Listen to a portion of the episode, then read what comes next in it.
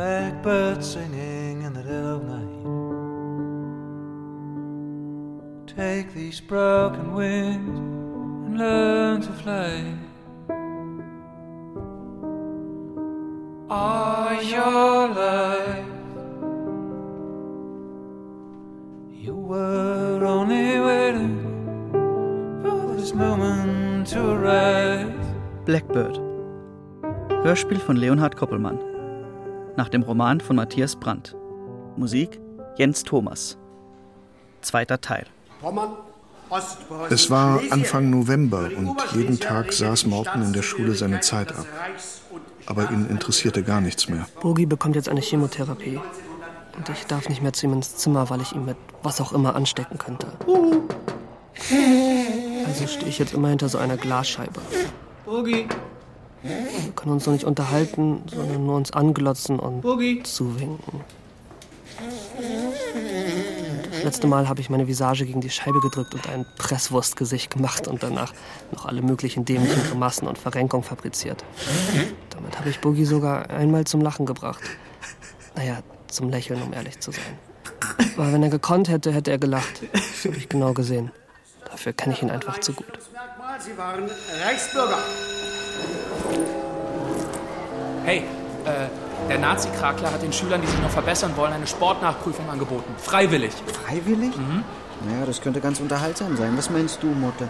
Tatsächlich hasst der Krakler den Walki. Und umgekehrt. Klar, tun wir ja alle. Obwohl am meisten hasst Krakler eigentlich Walkis Bruder Ludger, der ein paar Jahre vor uns auf dem Brahms war. Nachdem Ludger weg war, hat Kragler seinen Hass auf Ludger einfach auf Walki übertragen. Sonst müsste er womöglich einen Arbeitstag hassfrei verbringen. Und das geht ja nicht. Kragler ohne Hass ist wie sein beschissener VW ohne Motor. Ja, was willst du, Walkenhorst? Walki war am Ende der Erdkundestunde zu Kragler gegangen. Äh, Herr Krakler, Sie haben doch in der letzten Sportstunde gesagt, wir könnten uns zu einer freiwilligen Nachprüfung melden, um unsere Noten noch zu verbessern. Wie kommt's, Walkenhorst? Ey, boah, ich habe einfach das Gefühl, ich habe meine Möglichkeiten in diesem Halbjahr nicht ausgeschöpft. Ich möchte da jetzt wirklich mal über mich selbst hinauswachsen. Man muss ja auch mal den inneren Schweinehund überwinden. Das ist ja erfreulich, Walkenhorst, dass das am Ende auch bei euch Pennern angekommen ist. Ja. Ja. Hab ich ehrlich gesagt nicht mehr erwartet. Äh, Ja, ich weiß, Herr Krakler. Äh, Ich würde aber gerne nicht dieselben Fehler machen wie mein Bruder Ludger und noch, wie sagen Sie immer, äh, das Steuer rechtzeitig herumreißen. Was hast du dir denn vorgestellt, Walkenhorst? Also ich würde unheimlich gerne freiwillig den 5000 Meter Lauf machen. Borowka und Schumacher wären auch dabei. So, so, also Borowka und Schumacher. Ja. Was ist das denn für eine Gurkentruppe? hm? Kragler konnte der Schleimerei schließlich nicht mehr widerstehen. Dienstagnachmittag. Ich will dann aber Topleistung sehen. Eine Spitzenzeit will ich auf der Uhr haben, Walkenhorst. Sonst reiß ich euch den Arsch bis zum Stehkragen auf. Das verspreche ich dir. Ja. Ich habe keine Lust, in meiner Freizeit sinnlos auf dem Sportplatz rumzustehen. Jawohl, Herr Krakler, super. Herr Er hielt Walki dabei am Oberarm fest und schaute ihm tief in die Du hast, doch, Augen. du hast doch Möglichkeiten, Walkenhorst. Was ist denn los, verdammt nochmal? Da muss doch jetzt endlich mal was kommen. Ähm, wir trainieren auch schon, Borowka, Schumacher und ich. Kragler ist seit jeher unendlich scharf darauf, mit seinen Leuten bei den Stadtsportfesten gegen die anderen Schulen zu gewinnen und in der Zeitung zu stehen. Und wittert jetzt Morgenluft. Denn sein Problem ist nun mal, dass die Leute, die ihn mögen, allesamt ziemliche Klappspaten sind. Die bringen es bei den Wettbewerben nicht. Deswegen ist er trotz seines Hasses sogar auf solche Vögel wie Walki angewiesen. Walki ist nämlich wirklich sauschnell. Sowas hat man noch nicht gesehen. Und er muss sich dafür nicht mal besonders anstrengen. Nächsten Dienstag, 16 Uhr, fertig umgezogen vor der Sporthalle. Fünf Minuten vor der Zeit ist... Ist der Soldatenpünktlichkeit, jawohl. Brüder, ich muss um 16.30 Uhr weg. Keine Diskussion. Da will ich bei der Visage nicht mehr sehen. Dabei klopfte er Walki mit dem Rücken des Notizbuchs gegen die Stirn und ging. Come on, yeah.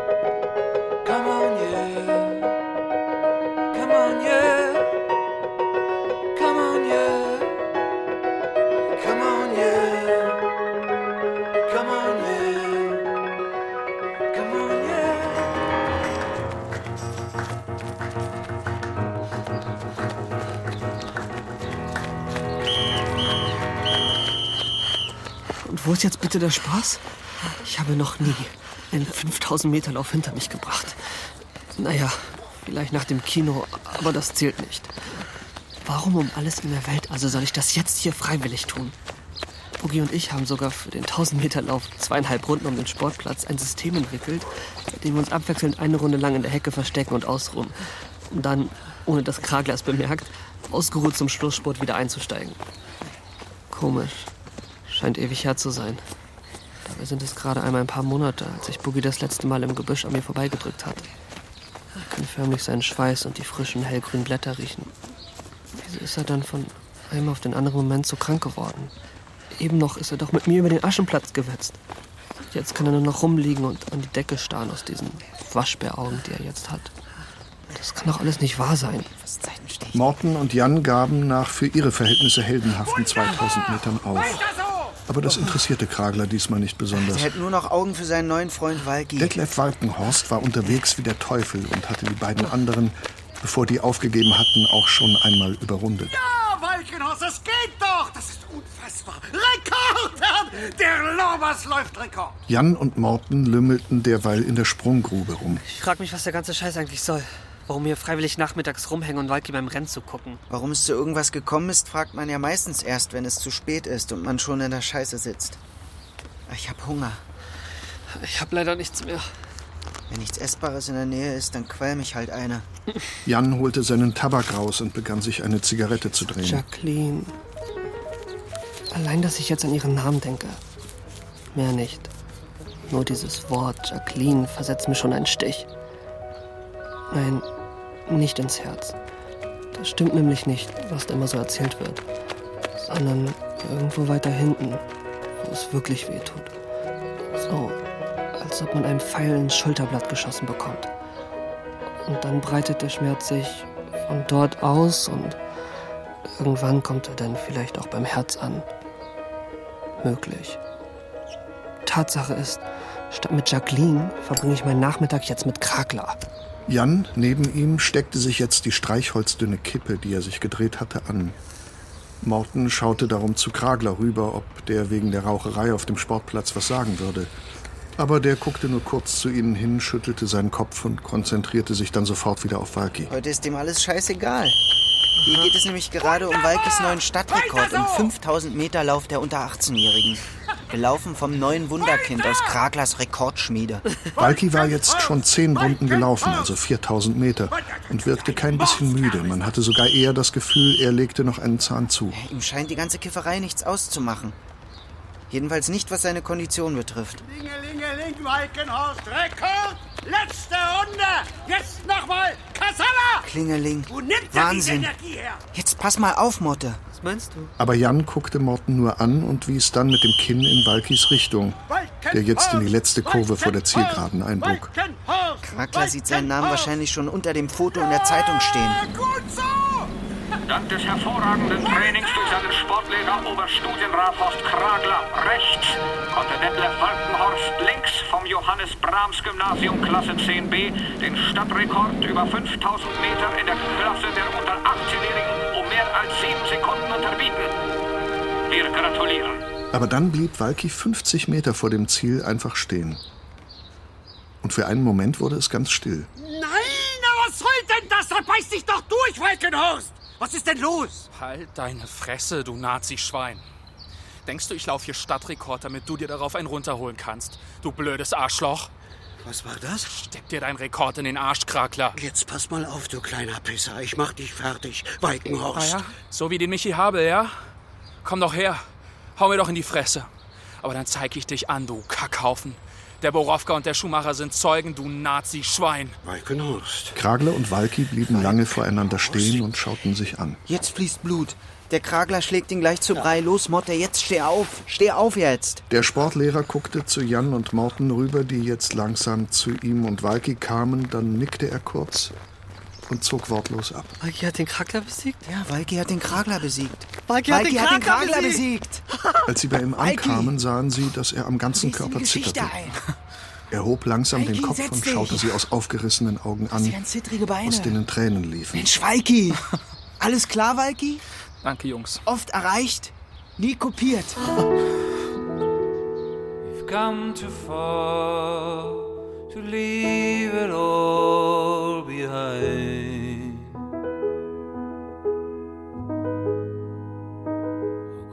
End it all this way. When tomorrow comes and we'll both regret the things we've said today.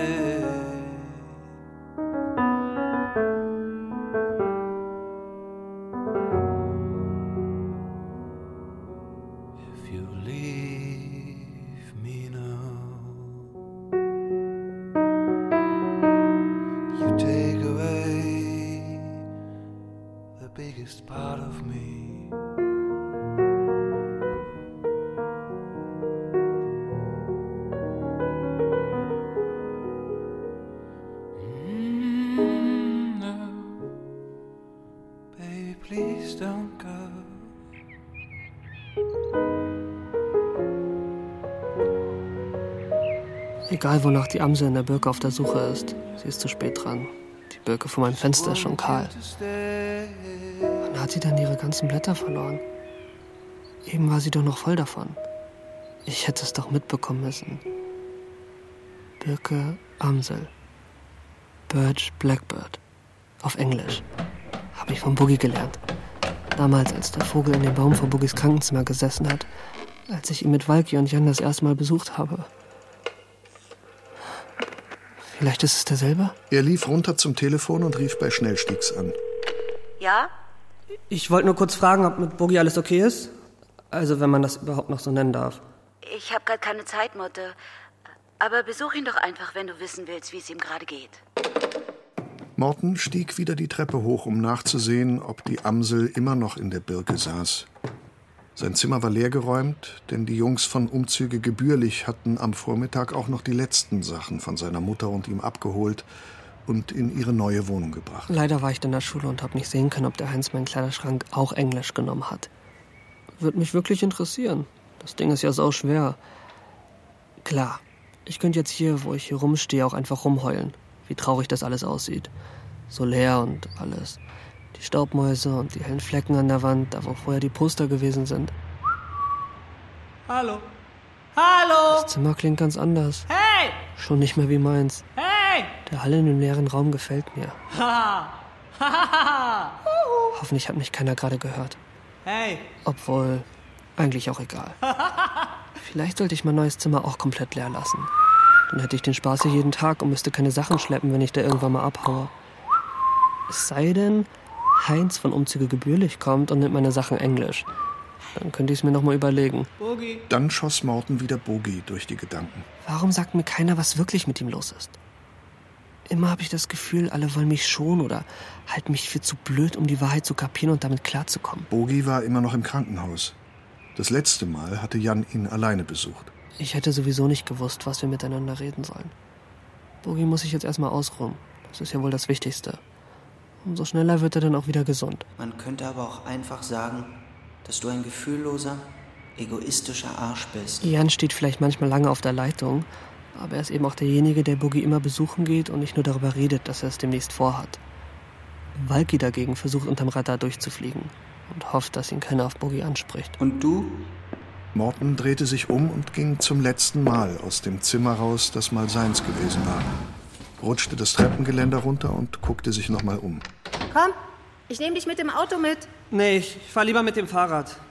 Ich komme später nach. Wann denn? Mal sehen. Aber komm nicht so spät. Hm? Sie hat wohl ein bisschen Angst, dort allein zu sein. If you leave me now, you take away the biggest part of me.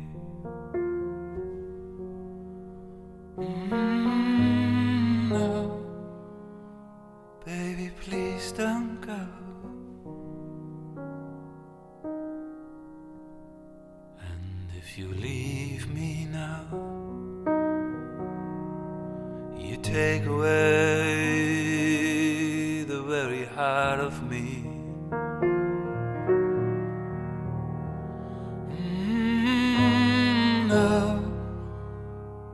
Please don't go.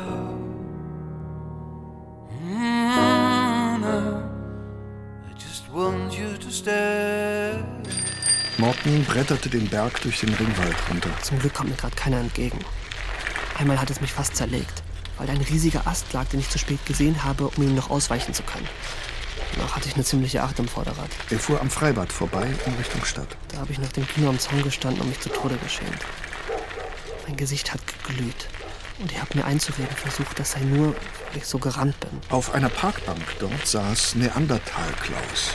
Und Morten hielt, seiner plötzlichen Hey, Laune folgend, mit einer Vollbremsung. Na, du Weihnachtsmann? In seiner Neandertaler-Welt ist das so etwas wie eine freundliche Begrüßung. Klaus und Morten hatten bis dahin nicht viel miteinander zu tun gehabt. Er hatte nur manchmal in den Pausen mit Walki bei den Rauchern hinten bei den Fahrradständern rumgestanden. Klaus ist offenbar deren Häuptling. Jedenfalls haben alle ziemlichen Respekt vor ihm. Vielleicht wegen seiner Dealerei und der Plantage im Ringwald, von der uns auf dem Schulhof erzählt hat. Da soll einer auf einer Lichtung im Ringwald eine Marihuana-Plantage angelegt haben. Was? Wer sagt das? Boogie ist immer sehr skeptisch, was solche Neuigkeiten angeht. Das hat mir eben Neandertal Klaus gesteckt. Und wenn sich jemand damit auskennt, dann der. Jedenfalls sollten wir unbedingt rauskriegen, wo diese Plantage ist. Also ich kenne mich ziemlich gut im Ringwald aus, aber... Vielleicht hast du sie nur nicht erkannt, weil du nicht danach gesucht hast, Bogi. Na gut, dann sollten wir das bei Gelegenheit mal tun. Was meinst du, Motte? Wahrscheinlich hat Neandertal Klaus die sogar selbst gepflanzt. Ja, genau, Ja. selbst gepflanzt. Und dann erzählt er ausgerechnet Walki davon. Warum denn nicht? Ja, vielleicht wollte er einfach nur ein bisschen angeben. Sonst hat er ja auch nichts, womit man angeben kann. Der Ringwald, haben wir in Erdkunde bei Kragler gelernt, ist ein geologischer Halbhorst. Und er hätte uns den Arsch aufgerissen, wenn wir darüber gelacht hätten. Er heißt nämlich Horst. Naja, von da an für uns eben Halbhorst. Oberstudienrat Halbhorst Kragler. nee, nee.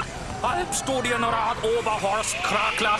Er kann nur froh sein, dass der Ringwald ein Halb und kein Vollhorst ist. Es wäre jedenfalls ein saugutes Versteck, das Neandertal Klaus dort für seine Pflanzen gefunden hat. Das, ey, das muss man schon sagen. Vielleicht spreche ich ihn jetzt mal drauf an. Tatsächlich sprachen sie aber erstmal gar nichts und saßen einander eine ganze Weile stumm gegenüber. Morten auf seinem Rad und Neandertal Klaus auf der Parkbank. Hast du vielleicht den Walki gesehen? Wer soll denn das sein? Ich dachte nur, Bist auch auf dem Brahms, oder? ja? 10b. Wir waren noch mal in einer Klasse. Dann war erstmal wieder lange Ruhe. Das Schöne ist ja, dass das alles irgendwie Verbündete sind. Der Baum und der Matsch und der Regen und die Insekten. Komm, setz dich zu mir. Morten war erst verblüfft. Dann lehnte er sein Rad gegen die Kastanie neben der Parkbank und hockte sich zu Neandertal Klaus. Der Baum ist so schön. Neandertal Klaus sieht übrigens genauso aus, wie er heißt. Vielleicht ist es aber auch umgekehrt und sein Aussehen hat sich mit der Zeit seinem Namen angepasst. Den hat er bekommen, weil er vor zwei Jahren mit seinen Eltern aus Hahn hergezogen ist. Er ist damals in meine Klasse gekommen, obwohl er ein Jahr älter war als die meisten anderen. Mittlerweile ist er sogar eine Klasse unter mir. Aber damals hat er sich erstmal mit einem folgeschweren Satz vorgestellt. Hahn liegt in der Nähe von Düsseldorf. Und vom äh, Neandertal. Und von da an hatte er seinen Namen jedenfalls weg. Und irgendwie hat man da mit so einem Namen auch gar nicht mehr die Wahl, wie sich so eine Schullaufbahn entwickelt. Schulsprecher wird man als Neandertal Klaus jedenfalls schlecht. Wie viel brauchst du? Was? Klaus denkt, ich bin hier, um Dope zu kaufen. Hm, Deswegen auch sonst. Ich habe mich vor der Kifferei bis jetzt eigentlich immer gedrückt. Wir machen ja schon die Mentholzigaretten meiner Mutter Probleme. Außerdem habe ich doch noch nicht mal das Amselfelder Besäufnis mit Boogie machen können. Also rauschmäßig sowieso gerade ziemlich hinterher. Eins nach dem anderen. Aber wahrscheinlich habe ich einfach nur Schiss vor der ganzen Sache. Dass ich dann mit der Unterhose auf dem Kopf durch die Stadt rennen würde oder was weiß ich. Also, wie viel? Du, ich. Äh, ich habe da nicht so mit. Klaus schaute sich Morten jetzt genauer an. Das liegt ja auch manchmal an der Person und die ihr, ihr also der ihrer der ihre Erwartungen. In ihrer. Klaus fuchtelte, während er nach den für ihn passenden Worten suchte, so mit den Armen rum, als sei die Sprache ein großer zäher Teig, der von ihm durchgeknetet und in kleine Stücke zerteilt werden müsste. Morten versuchte ihn zu verstehen. Da sind doch die Erwartungen einfach zu groß. Da wird dann von Gott erzählt. Bei dem Wort Gott machte Klaus mit beiden Händen eine Bewegung, ist, als ob er über seinem Kopf eine ist, ja? Bowlingkugel drehen Dann würde. wird dir erzählt, dass total geil ist. Und dann sind die Erwartungen da natürlich höher. Ich verstehe leider kein Wort. Mhm. Wenn zum Beispiel deine Mutter dich jetzt zum Brötchen holen schickt, sag ich mal, dann sagt die dir, bring die Brötchen mit. Bei jedem Deal tippte er mit dem Zeigefinger Und fest und schmerzend auf Mortens linkes Schlüsselbein. und dann stehst du da und dann denkst du, Scheiße, was sollte ich nochmal für Brötchen mitbringen? Das ist ja jetzt schon so. Dass ich dann die Brötchensorten durcheinander bringe. Dafür brauche ich doch nicht zu kiffen. Also dann kann ich mir das Geld auch sparen, wenn es darum geht. Klaus friemelte, während er vor sich hingackerte, eine zerknautschte Tabakpackung aus der einen und eine kleine Filmdose aus Plastik aus der anderen Jackentasche und baute sich einen Ich Joint. bin ja auch schon oft enttäuscht worden in meinem Leben. Was meint er denn damit jetzt schon wieder? Weiß Klaus etwas? Die Jacqueline-Geschichte vielleicht? Ein Albtraum. Ich höre schon das ganze Einstein lachen und das Brahms gleich mit. Guck mal, das ist doch der Schuhmacher. Der Gecko, der mit der Jacqueline Schmiedebach und ihrem Stecher in Billetes gegangen ist, weil er, weil er es nicht gecheckt hat. Zum Beispiel war ich von Pilzen enttäuscht. Weil ich vorher LSD genommen hatte und dann dachte, boah, das ist bestimmt noch geiler als LSD. Und dann war das aber ganz anders. Und dann war ich irgendwie, ja, enttäuscht. Okay, die Kinosache ist offensichtlich noch nicht rum. Wie heißt du nochmal? Motte. Morten eigentlich. Klaus schien darüber eine Weile nachzudenken. Hör zu, Motten. Ähm, Was? egal. Ganz wichtig. Du darfst dich in die Droge nicht zu sehr reinversetzen. Wie bitte? Sonst sitzt du nachher da mit deinem ersten Joint und ziehst und ziehst und ziehst und denkst, da passiert ja nichts. Aber da kann der Joint ja nichts für. Er boxte Morten aufs Bein. Jetzt ist er fast fertig mit dem Joint. Er muss nur noch die Gummierung der Blättchen befeuchten und die Tüte verkleben. Seine Zungenspitze sieht ganz rosa und sauber aus. Wie die eines kleinen Kätzchens, das seine Milch aufschlägt und die gar nicht zu Klaus seibeliger Visage passt. Der Joint sieht hübsch aus. Wie eine kleine Schultüte. Besonders gefällt mir der kleine gezwirbelte Zipfel obendrauf. An den hielt Klaus aber jetzt sein Feuerzeug und schnipste ihn weg. Dann zündete er den Trichter an. Hat aber anscheinend Angst, dass der Inhalt herausrieseln könnte. Denn er hielt das Teil senkrecht und bewegte sich, wenn er daran zog, gewissermaßen zum Joint hin, statt dass er ihn zum Mund führte. Sitzlimbo irgendwie. Nachdem Klaus ein paar Mal gezogen hatte, reichte er Morten die Tüte. Ja, Mann. Und ohne groß zu überlegen, nahm der sie und zog einfach mal. Das mit den Lungenzügen habe ich in letzter Zeit zwar geübt, aber ich habe es wie gesagt noch nicht geschafft, zum Raucher zu werden. Auch weil ich es immer wieder vergesse. Daran muss man regelmäßig arbeiten. Als er den Rauch in die Lunge sog, dachte er, es würde ihn gleich in Stücke reißen. Weil er sich aber vor Neandertal Klaus nicht zum Horst machen wollte, schaffte er es, den Qualm einige Zeit in sich zu behalten.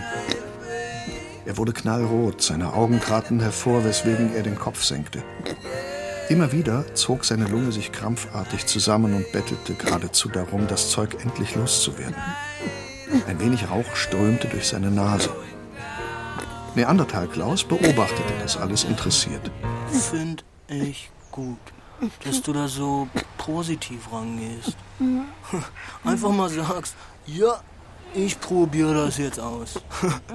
Keine Ahnung, weiß jetzt auch nicht. Ne? Weiß man ja vorher auch nicht, wie man da so beschaffen ist. Beim Ausatmen machte Morten ein Geräusch, das wie das Gähnen eines großen alten Hundes klang. Klaus schien das nicht zu überraschen, denn er antwortete mit einem Miauen. Äh, Da kommt man dann halt in so einen Zustand von.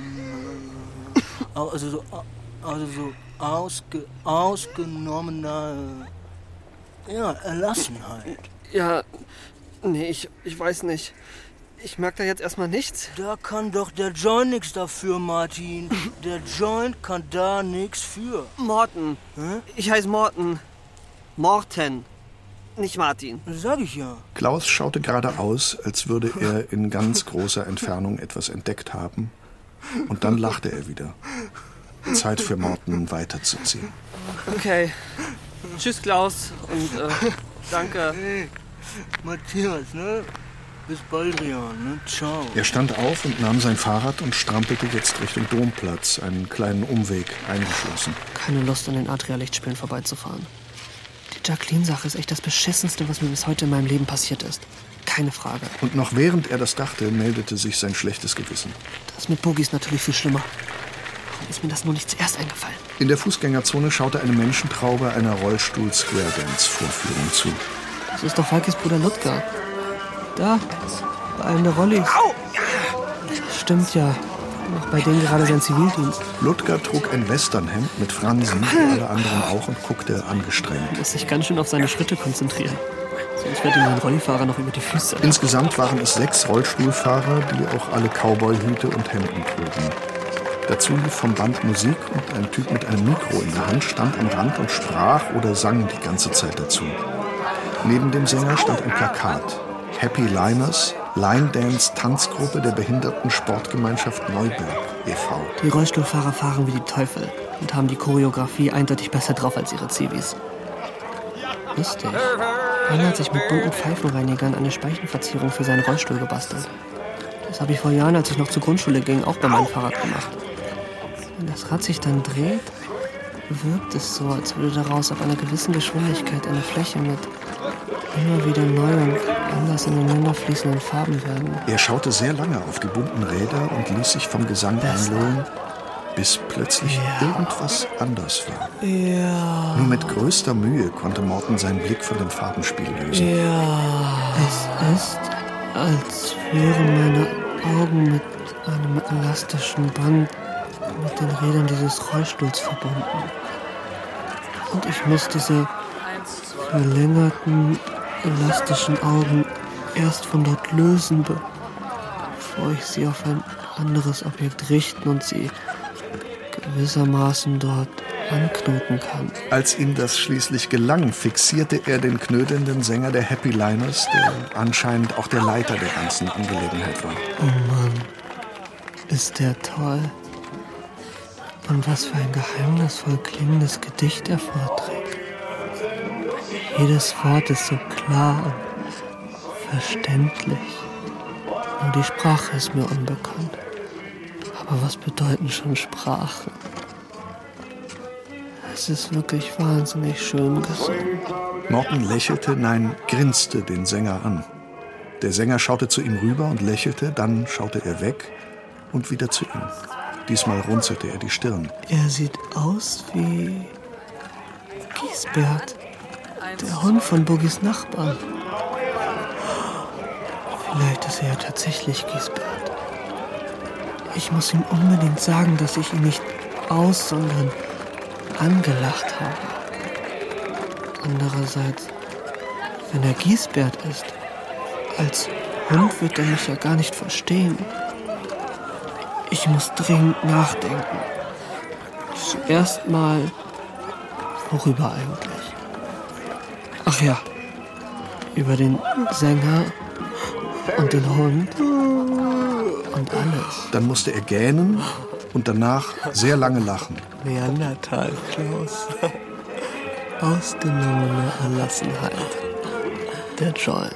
Jemand tippte ihm von hinten auf die Schulter. Hi, Motte. Die Schornsteinfegerin. Was machst du denn hier? Ja, gute Frage. Was mache ich hier? Das ist zwar nur eine Floskel eben so gesagt, als Begrüßung schon klar, aber irgendwie denke ich immer, man müsste darauf mal ernsthaft antworten. Aber wenn man die Leute gar nicht richtig kennt, die einen das fragen, dann ist das schon komisch. Weil das geht dir ja eigentlich gar nichts an, was man hier so macht. Oder weißt du, also du hier. Äh, Steffi. Klar, Steffi. Also ich bin hier gerade. Ich guck hier. Äh, beim Ludger, das ist der Bruder vom Wal also vom Detlef Walkenhorst. Kennst du nicht. Mache hier so Tanz, so um, Western, aber mit Rollstühlen auch. Also Rollstuhl-Western irgendwie. Tanz. Aber nicht, dass du jetzt denkst, dass ich mich hier lustig mache über das Tanzen. Also mit den Rollstühlen und allem. Im Gegenteil, super. Die machen das total gut mit dem. Also eigentlich besser als der Ludger, der kommt ja gar nicht so schnell hinterher. Geht's dir gut, Mutter? Ja, super. Mir geht's super. Hast du meine Karte bekommen? Die Karte. Ja, die, die war auch toll. Die Karte. Ja. Danke. Ich, ich, wir ziehen heute um und so und ich habe viel im Kopf. Wo ziehst du denn hin? Neue Stadt. Echt? Da sind wir Nachbarn. Hoffmannstraße. Im Klostergarten. Bist du auf dem Weg? Sollen wir, sollen wir vielleicht zusammen gehen? Ja. Warum eigentlich nicht? Morten war ganz froh, dass er ihr einfach hinterher trotten konnte. Nachbarn sind und So gut kannte er den Weg zu der neuen Wohnung noch nicht. Wer weiß, wo ich jetzt landen würde. So wie ich gerade drauf bin. Ich musste in der Apotheke noch was abholen. Okay. Sie parkte Morten so lange vor dem Schaufenster des Ladens daneben. Dessous, Madame. damit dir nicht langweilig wird. Lachend zog sie ab, während Morten sich interessiert die Auslage anschaute. Bei ein paar Sachen musste er intensiv nachgrübeln, wozu die wohl da waren, kam aber nicht wirklich dahinter.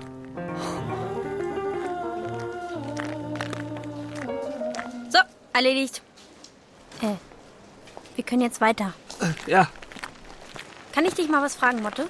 das ist doch schon eine Frage. Kiffst du viel? Hä? Wieso? Nee, ich? Ach so, du denkst jetzt. Nee, ich bin wirklich nur wegen des Umzugs. und Steffi so. guckte ihn lange an, zog die rechte Augenbraue hoch und sagte nichts. Oh. Das sieht mir mal wieder ähnlich. Ich habe vor einer guten halben Stunde zum ersten Mal im Leben was geraucht. Und der erste Mensch, dem ich danach begegne, will mich gleich zur Suchttherapie schicken. Morten schaute sich jetzt seinerseits sein Gegenüber genauer an und wunderte sich, warum ihm bis dahin nicht aufgefallen war, wie gut Steffi eigentlich aussah. Sag mal, wie nennt man eigentlich die Haarfarbe, die du hast? Wäre ich ein Pferd, würde man sagen Falb. Was ist das denn für eine Antwort? Hätte meine Tante Eier, wäre sie mein Onkel. Du bist ja keins. Stimmt trotzdem. Fall. Falb. Okay. Und wie heißt denn meine Haarfarbe? Knörz? Mann, das gibt's wirklich. Das nennt man so, wenn die Haare sich nicht entscheiden können, ob sie blond oder braun oder grau oder irgendwas dazwischen sind. So nennt man das also, wenn man sich nicht entscheiden kann. Falb heißt das also. Morten, Falb, Schumacher. Alles, was um ihn herum geschah, war irgendwie lauter und heller als sonst. Kuchen. Sie gingen am Café Schneider vorbei und durch die offenstehende Tür wehte sie der Backstubenduft an. Käsekuchen. Morten glaubte, jedes Detail des Geruchs, der aus dem Café kam, herausriechen zu können. Puddingteilchen. Sachertorte. Mm, Baumkuchen. Schlagsahne. Kakao. Oh, die gerösteten Mandelsplitter auf dem Bienenstich. Das alles glaubte er jetzt sofort haben zu müssen. Sag mal, Steffi, hast du vielleicht Lust, noch einen Kaffee zu trinken? Warum schreist du mich denn so an? Ist doch eine normale Frage. Sorry. Steffi schloss Mortens Rad mit ihrem zusammen an der nächsten Laterne an. Komm. Dann stapfte sie voraus ins Café. Wie schön das ist, dass man Steffi nicht immer alles erklären muss, weil sie meistens schon versteht, was man will, bevor man es sagt. Vielleicht sogar, bevor man es selber weiß. Sie ist einfach so viel schneller als ich. An der Theke war es Morten unmöglich, sich zu entscheiden, sodass es wieder an Steffi war. Ein Kaffee und ein Stück Apfelkuchen für mich. Ein Kaffee. Und ein Kakao mit Sahne und ebenfalls ein Stück Apfelkuchen für ihn. Doppelschlagsahne. Ja, doppelt Also auf den Apfel. Und noch ein Stück Schwarzwälder Kirschtorte. Einmal Schwarzwälder Kirsch. Bestanden, danke. Sie setzten sich in den Wintergarten und kriegten bald ihre Bestellungen serviert. Fehlt noch was. Bienenstich. Ich nehme gleich vielleicht noch ein Stück Bienenstich. Steffi nahm gerade ihren zweiten Schluck Kaffee und sprach so gedämpft wie die anderen Gäste dort. Morten hatte inzwischen schon blitzartig seine Bestellung verputzt und starrte jetzt gierig auf Steffis Apfelkuchen. Hier, nimm mal ein Stück, bis du deinen Bienenstich bestellen kannst. Danke. Macht dir das eigentlich viel aus? Hm? Ich meine, das mit deinen Eltern, dass sie sich scheiden lassen und so und dass ihr jetzt umgezogen seid? Was? Ist vielleicht nicht der beste Moment, dich das zu fragen, weil du ja breit bist. Ich bin noch nicht, also... Halt mal den Schnabel jetzt. Als ich neulich bei euch war, beim Schornsteinfegen, da fand ich das schon ziemlich traurig alles. So kalt. Deine Mutter ist ja wohl total neben der Spur. Es fühlt sich so an, als ob euer Haus gleich zusammenkrachen würde, so wie bei Stan und Olli. Wenn am Ende einfach alle vier Wände umfallen oder sich ein ganzes Auto in seine Einzelteile auflöst und dann nur noch ein Staubhaufen übrig bleibt. Was soll ich denn jetzt dazu sagen? Ganz schön direkt, die Steffi. Hauptsache, sie mag Stan und Olli. Ich bin das nicht gewöhnt, dass man Dinge so anspricht. Das macht bei uns zu Hause keiner. Ehrlich gesagt strengen uns alle unheimlich an, genau das nicht zu tun. Und jeder hält sich auch an diese Verabredung. Die Familie Schumacher würde wahrscheinlich jede Weltmeisterschaft im Einander in Ruhe lassen gewinnen, falls es sowas gäbe. Eine andere Weltmeisterschaft wohl eher nicht. Aber die schon. Wir sind alle drei hauptsächlich damit beschäftigt, uns zu überlegen, was der andere jetzt wohl gerade über einen denken würde und was das, was man als nächstes sagen oder tun würde, eventuell in ihr oder ihm auslösen könnte. Was man dann wohl zur Antwort bekäme. Wie man darauf wieder am besten reagieren sollte. Und so weiter. Nachdem man das eine Weile lang von allen Seiten betrachtet hat, lässt man es lieber ganz sein und hält die Klappe. Damit ist man auf der sicheren Seite. Und? Was jetzt? Ja, weiß auch nicht. Nee, nix da weiß auch nicht. Jetzt sag mal. Ja, ich, ich bin froh, wenn wir hier dann gleich auch mal abhauen können. Gleich. Erst kannst du meine Frage beantworten. Alles um mich herum ist plötzlich gleich laut. Steffis Fragen, die quasselnden Omas, das Klirren des Geschirrs. Wie soll man denn ein vernünftiges Gespräch führen, wenn man keinen klaren Gedanken fassen kann? Sag mal, können wir uns vielleicht draußen weiter unterhalten? Ist auch irgendwie zu warm hier. Dabei fror er. Warum kann ich nie sagen, was wirklich los ist? Warum muss ich stattdessen ein anderes Problem erfinden, das es gar nicht gibt? Wir sitzen hier doch erst seit zehn Minuten. Ja, ich weiß. Können ja mal kurz und mal lang sein. Bitte. Okay. Sie packten ihr Zeug und gingen zum Ausgang. Morten stürmte voraus, weil er es auf einmal unheimlich eilig hatte, aus dem Laden rauszukommen. Motte? Hä? Wir müssen noch bezahlen. Scheiße. Ich habe hier überhaupt gar kein Geld dabei. Das habe ich in meinem Kuchenwagen vergessen. Außerdem habe ich Steffi hier eingeladen, als ich sie gefragt habe, ob sie mit mir ins Café Schneider kommt. Er dachte einen Moment lang darüber nach, einfach loszurennen und sie hier alleine stehen zu lassen. Ernsthaft? Das ist alles gerade ein bisschen viel. Er führte dann ein ziemlich übertriebenes Ballett auf, bei dem er unter Stöhnen in sämtliche Hosen und Jackentaschen griff und angeblich nach seinem Portemonnaie suchte. Dabei wusste er die ganze Zeit, dass es in seiner rechten Jackentasche steckte. Weiß der Geier. Ist doch weniger peinlich, gar kein Portemonnaie dabei zu haben, als ein leeres. Drei Stück Kuchen, ein Kaffee, ein Kakao, zwei doppelte Schlagsahne, das macht 69, junger Mann. Du, ähm, Steffi, ich. Jetzt hab ich. Sag mal, könntest du mir vielleicht was. Dabei stülpte er wie im Comic die beiden Taschen seiner Jeans nach außen. Ich hab. Steffi sah sich das an, ohne dass er erkennen konnte, was sie dabei dachte. Okay. Dann ging sie zur Theke und zahlte. Hier, stimmt so. Danke.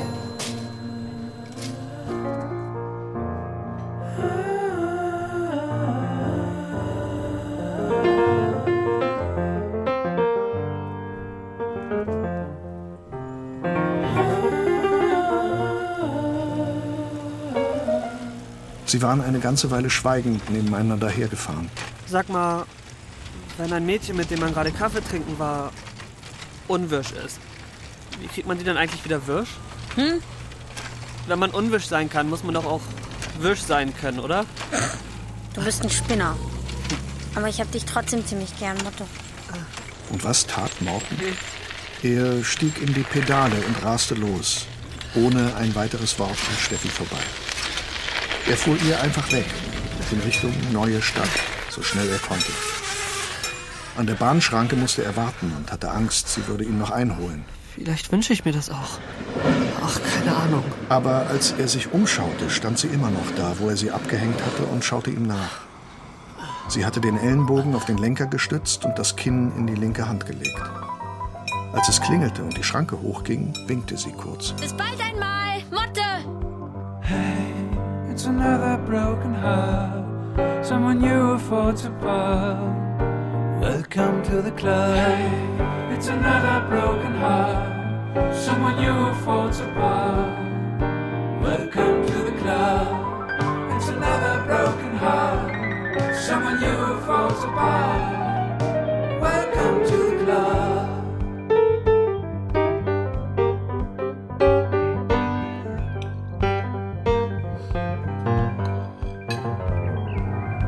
Gib mir mal die Butter. Alle schauten gleichzeitig von ihren Tellern zu Bogi auf. So als ob er gerade die Weltformel entdeckt hätte. Oder was weiß ich. Und während sich ihre Blicke begegneten, wurde ihnen allen etwas Schreckliches klar. Keiner hat mir daran geglaubt, dass wir je wieder so zusammensitzen werden. Plötzlich sprang Bogis Mutter auf. Äh, ich muss noch Käse holen. Das ist natürlich Quatsch. Weil ja schon Tonnen davon auf dem Tisch stehen. Seit vier Tagen war Bogi wieder zu Hause. Ich habe es erst gar nicht glauben können. Weil es in den letzten Monaten dauernd geheißen hat, jetzt würde es besser werden mit ihm. Dann war wieder irgendeine neue Scheiße passiert und er musste doch im St. Josef bleiben.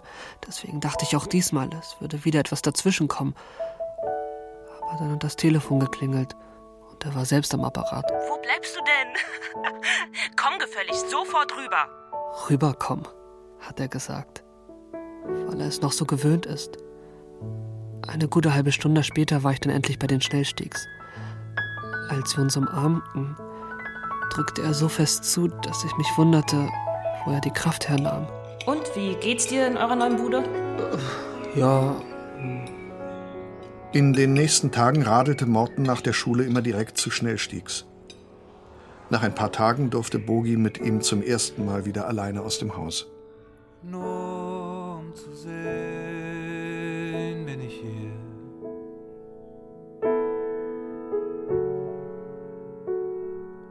Alles einmal anzufassen.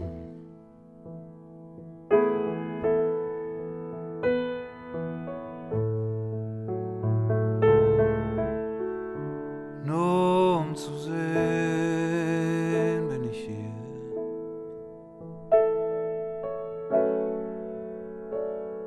Um alles einmal anzufassen.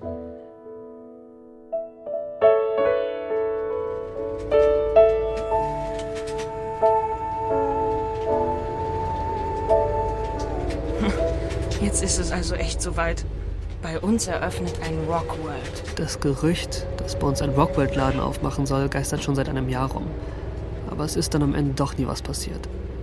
Also musste man weiter zum Musikhaus Bornstedt latschen, wenn man sich eine Platte kaufen wollte. Ja, die von Radio Luxemburg rufen jede Woche bei uns an, um nach den Verkaufszahlen für ihre Hitparaden zu fragen. Der Plattenverkäufer dort, Herr Vandenberg, ist ein eingebildeter Sack. Radio Luxemburg, meine Fresse. Da weiß man ja sowieso schon gleich Bescheid. Karel Gott oder was? Bei Bornstedt gibt es einen Tresen, an dem man sich die Singles vorspielen lassen kann.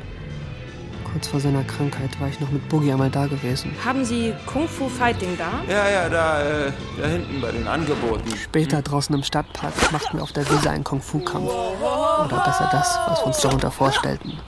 Wir grölten dabei das Lied, was wir eben noch gehört hatten, bis wir so außer Atem waren, dass wir umfielen und hechelnd in die Sonne schauten. Jetzt kann man schön in Ruhe anständige Musik kaufen, ohne dabei immer das Gefühl zu haben, beim Bäcker nach Koteletts zu fragen. Morten und Bogi hatten den Bus in die Innenstadt genommen. Ja, solange du heute nichts von Chicago kaufst. Hä? Denn falls du das vorhast, solltest du dir das nochmal gut überlegen. Warum? Wegen der ganzen anderen Leute, die auch da sind und sich wahrscheinlich einen Ast lachen, wenn sie dich mit dem Mist sehen. Wie meinst du das? Oh komm, ich sag nur Santa Esmeralda. Mit so einer Bestellung gehst du vielleicht besser zu Herr Vandenberg bei Bornstedt. Du rufst dann bestimmt gleich bei Radio Luxemburg an und meldest den Kauf. Und dann wird es aber für den armen Ricky Shane richtig eng in den Top Ten. Das ist nicht komisch.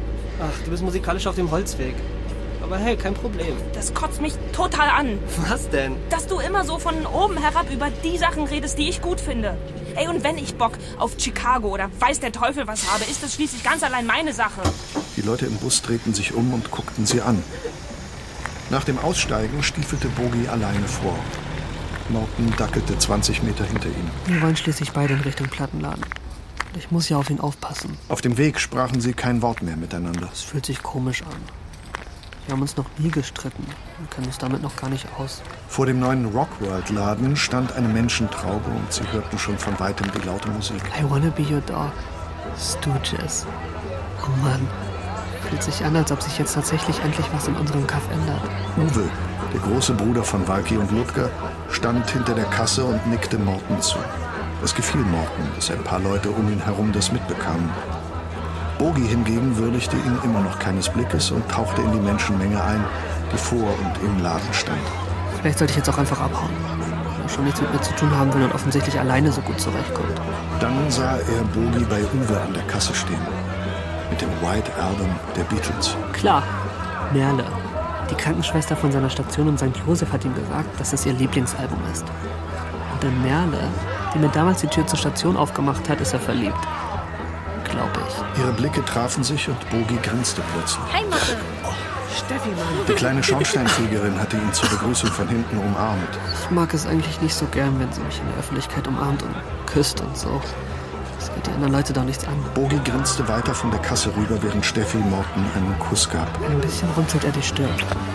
Aber er lächelt trotzdem einfach weiter. So als ob er mir die Erlaubnis dazu gibt, Steffi zu küssen. Nicht, dass ich die brauchen würde. Aber irgendwie fühlt es sich doch gut an. Komm, lass uns auch reingehen. Steffi und Morten gingen dann auch in den Laden und Morten wollte nach der Talking Heads Platte gucken, die er auf BFBS gehört hatte. More Songs About Buildings and Food. Ist ja doch immer eine riesige Entscheidung, wenn man im Laden steht und weiß, dass die Platte, die man mitnimmt, darüber bestimmen wird, wie man sich in den nächsten Wochen fühlt. Einmal habe ich schon auf der Heimfahrt im Bus gewusst, dass ich gerade einen riesen Fehlkauf gemacht habe. Noch bevor die Scheibe bei mir zu Hause auf dem Plattenteller lag. Da habe ich mir dieses Scheißalbum von Queen gekauft, obwohl ich die noch nie habe leiden können. Keine Ahnung, was mich da geritten hat. Aber ich Idiot habe trotzdem die Versiegelung aufgerissen, weil ich mir die Liner Notes auf der Innenseite des Covers durchlesen wollte. Deswegen konnte ich die Platte nicht mehr umtauschen. Was ich mir davon versprochen habe, weiß ich nicht. Schließlich konnte ich mir das Gewinse ja nicht schöner lesen, als es ist. Ich hörte die Platte zwei, dreimal durch. Ich hoffte, dass mir mit der Zeit vielleicht irgendetwas daran gefällt, was idiotisch war. Weil das niemals passiert. Es kann sein, dass ein Album, das am Anfang so lala ist, irgendwann doch noch gut wird. Aber ein richtiger Scheißkauf bleibt für immer ein Scheißkauf. Du weißt das nach spätestens drei Sekunden. Die Auswahl der Musik bestimmt also darüber, wie ich mich in den nächsten Wochen fühle. Und da verspreche ich mir jetzt so einiges von dem Talking Heads Album. Uwe an der Kasse nickte ihm anerkennend zu, als er bezahlte. Vollkommen klar, dass das von jetzt an meine Schultasche sein wird. Später saßen sie noch eine Weile draußen vor dem Laden rum, jeder mit seiner Rockloid-Plastiktüte vor sich. Und ich habe tatsächlich noch Merle im Laden getroffen und ihr das White Album zeigen können. Morten hatte die beiden in einer Ecke des Ladens stehen und sich unterhalten sehen. Wir hatten echt tolle Gespräche im Krankenhaus. Wir wollen uns demnächst vielleicht mal verabreden, weil ich ja jetzt kein Patient mehr bin. Er ist so klar, wie nur irgendwas in sie verknallt. Tolle Gespräche. Ja, ja. Früher hätte ich ihn damit aufgezogen. Aber nach dem Theater vorhin im Bus bin ich erstmal überhaupt froh, dass er wieder mit mir spricht.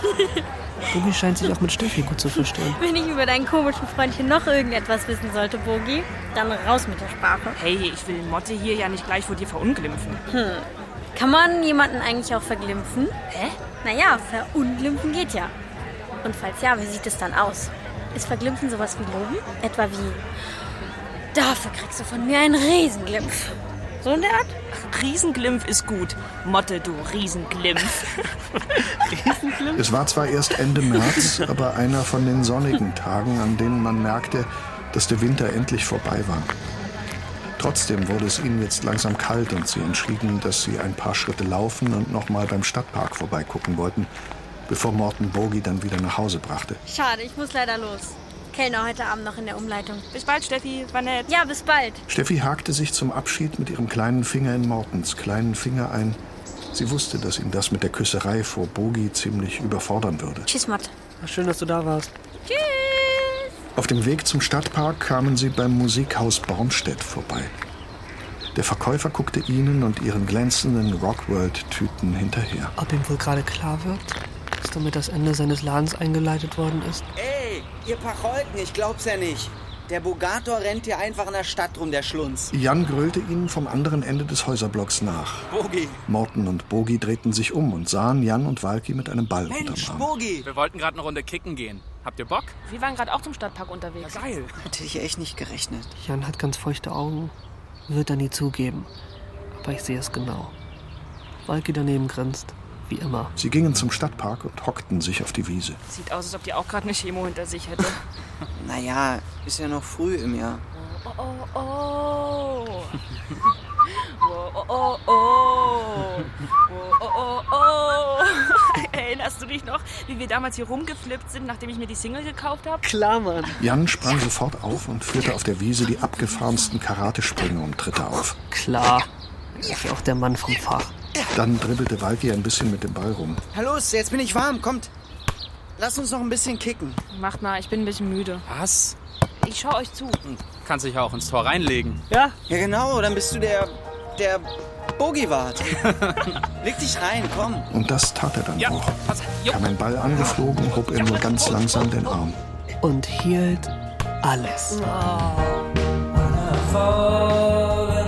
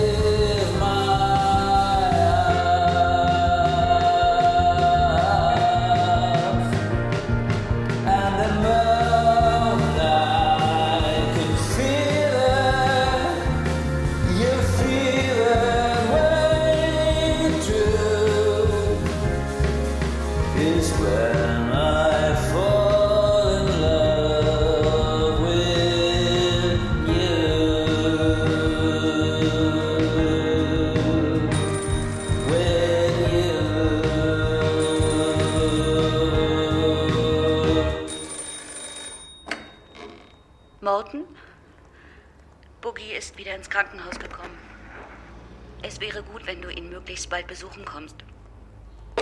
Nachdem Morton kurz mit Bogis Mutter telefoniert hatte, ging er mechanisch zum Kühlschrank, öffnete die Tür, griff in die Wurstdose und steckte sich zwei Scheiben Salami in den Mund. Die Kälte auf dem Gesicht fühlt sich gut an. Nach einer Weile ging er kauend zur Spüle, trank ein Glas Wasser, goss sich ein weiteres ein und nahm es mit in sein Zimmer. Morton setzte sich auf den neuen Sessel und schaute aus dem Fenster in den Garten. Der Sitzsack hat den Umzug in die neue Wohnung leider nicht überlebt. Er trank langsam, gleichmäßig, setzte das Glas nach jedem Schluck ab. Warum bin ich an den Apparat gegangen? Wie kann ich das rückgängig machen? Ich könnte zum Volkspark fahren. Es ist zum ersten Mal wirklich wieder warm. Er wird jetzt voller Leute sein. Dann könnte ich mit irgendjemandem dort so lange blöd rumlabern, bis die Worte eben nichts mehr bedeuten. Die Fahrt zum Park ist dann das Tippex, mit dem ich die Nachricht von Frau Schnellstieg überpinsele. Und wenn ich zurückkomme, ist es getrocknet und ich kann was Neues an dessen Stelle setzen. Weil da nur noch leuchtendes Weiß ist.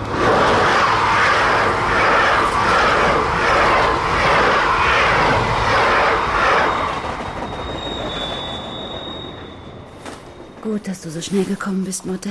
Im Krankenhausflur nahm ihn Bogis Mutter in Empfang. Sie lächelte ihn schief an und umarmte ihn, was noch nie vorgekommen war. Heißt das, dass Bogi schon gestorben ist? Ja, Manfred ist gestern wieder hier ins Krankenhaus gekommen, weil seine Schmerzen so stark waren, dass er es nicht mehr ausgehalten hat. Jetzt geht es ihm aber schon wieder besser und wir können gleich reingehen. Annette kommt nach der Schule auch vorbei. Hä? Was hab ich denn mit Annette zu tun? Wenn Bogi und ich zusammen waren, haben wir seine kleine Schwester erst terrorisiert und später, als wir größer waren, ignoriert. Ich kann mich nicht daran erinnern, mich jemals mit ihr unterhalten zu haben. Auf den Gedanken bin ich bisher nicht gekommen. Warum auch? Äh, Frau Schnellstieg, es ist nochmal wegen der Leuko-Werte. Einen Augenblick, Mutter. Ich bin gleich wieder da. So wie es aussieht, haben wir ein Rezidiv des Lymphoms. Im Krankenhaus ist man zu Besuch oder Patient. Also entweder halb oder richtig am Arsch. Aber dann gibt es noch die Ärzte und Schwestern. Und die lassen uns, die Besucher, gerne spüren, was für ahnungslose Idioten wir sind. Stimmt ja. Aber warum muss man darauf so rumreiten? An dem Tag, als er zum Non-Hodgkin-Boogie geworden ist, hat der alte Boogie aufgehört zu existieren. So als ob die scheiß Krankheit plötzlich seine wichtigste Eigenschaft ist. Der ganze Rest ist immer unwichtiger geworden und schließlich langsam hinter diesem ganzen Mist verschwunden. So ähnlich wie bei der Sonnenfinsternis, die wir uns zusammen auf dem Schulhof angesehen haben.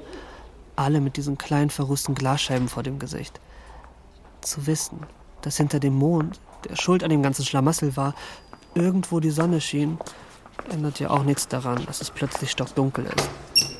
Als Bogis Mutter die Tür zu seinem Zimmer öffnete, fielen Morten als erstes die beiden breiten Schläuche auf, die über Bogis Gesicht lang liefen. Hallo, Motte. Hallo. Ich muss noch was erledigen. Und bin ungefähr eine Stunde weg. Kannst du so lange da bleiben? Ja, klar. Bogi saß in seinem Bett und schaute Fernsehen. Er hat ja schon länger keine Haare mehr auf dem Kopf. Auch keine Wimpern oder Augenbrauen. Beim letzten Mal, als ich bei ihm zu Hause war, haben wir Witze darüber gemacht, dass er jetzt wie Professor Bunsenbrenner aus der Muppet Show aussieht. Da habe ich auch versucht, ihm zu erklären, warum ich ihn in letzter Zeit wieder seltener besucht habe. Aber gleich nachdem er geahnt hat, worauf das hinausläuft, hat er das Thema gewechselt. Über die Röhre flimmerte ein Tierfilm. Krokodile fraßen Löwen. Oder umgekehrt. Ich hab Hunger. Soll ich die Schwester holen? Nee, hab keine Lust mehr auf den Krankenhausfraß. Ich will was von McDonald's. Ja, kannst du mir einen Cheeseburger und Nuggets und Pommes und eine warme Apfeltasche und einen Erdbeershake besorgen? Ich bin mir nicht sicher. Oh, jetzt mach schon. Außerdem habe ich deine Mutter versprochen, hier bei dir. Der McDreck an der ist ja nur ein paar Minuten weg. Okay. Also machte sich Morten auf den Weg. Später sah er Bogi dabei zu, wie er seinen Burger auch noch aß. Die Amselfelder Flaschen liegen noch hinter den Paddeln vom Schlauchboot. Am Schuppen. Was will er mir damit sagen? Dass ich jetzt sofort in die Waldstadt rauffahren soll, den Rotwein holen, damit ihn auf den Cheeseburger und die restliche Pampe draufkippen kann? Morten entschied sich abzuwarten, ob Bogi noch mal darauf zurückkäme und erzählte ihm stattdessen von seinen zwischenzeitlichen Besäufnissen. Beim ersten Mal mit Asbach Cola habe ich mir voll die Seele aus dem Leib gekotzt. Hab mir danach geschworen, das Zeug nie mehr anzurühren.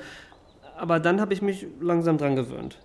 Vor allem mit Steffi in der Umleitung ist das oft ziemlich lustig. Bogi blickte Morten unablässig an und schien jedes seiner Worte aufzusaugen. Darum erzählte ihm Morten dann von der Begegnung mit Neandertal-Klaus und wie sie den Joint geraucht hatten. Von dem Abend, als Steffi mich besucht hat, als meine Mutter nicht zu Hause war, erzähle ich ihm aber nicht. Auch nicht, dass ich jetzt weiß, wo genau Steffis Heugabelnarben sind und dass dieser blöde Ruß wirklich überall hinkriegt. Obwohl ihn das wohl noch mehr interessieren würde als alles andere. Danke, Mutter. Ich glaube, jetzt ist es genug. Manfred ist sicher ziemlich müde von allem. Ja. Du solltest jetzt lieber gehen. Ah, okay. Ich komme dann morgen wieder, Boogie. Ja. Obwohl ich nur eine knappe Stunde bei ihm war, war ich so erschöpft, dass ich keinen Gedanken mehr fassen konnte.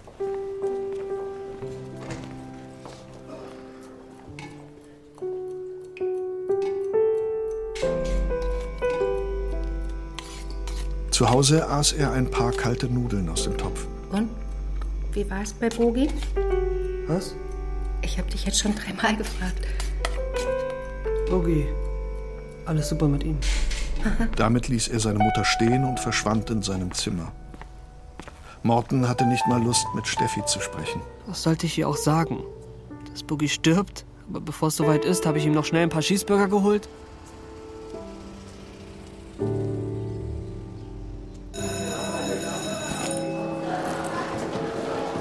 Nächsten Tag saß er den Vormittag in der Schule ab und machte sich dann am Nachmittag wieder auf den Weg in die Klinik. Kragler hat zum ersten Mal seit Menschengedenken einen neuen Trainingsanzug getragen. Den hässlichsten, den je ein Mensch zu Gesicht bekommen hat. Dreifarbig. Weiß, lila, grün. Schicker Balkan-Smoking. Ja, wahrscheinlich hat Kragler sich den gekauft, um demnächst auf der neuen Schule Eindruck zu machen. Was?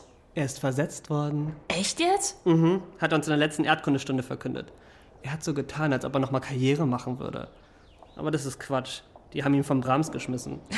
Aber warum darf der jetzt einfach auf einer anderen Schule weitermachen? Ja, das wüsste ich auch gern. Aber Hauptsache, er ist weg.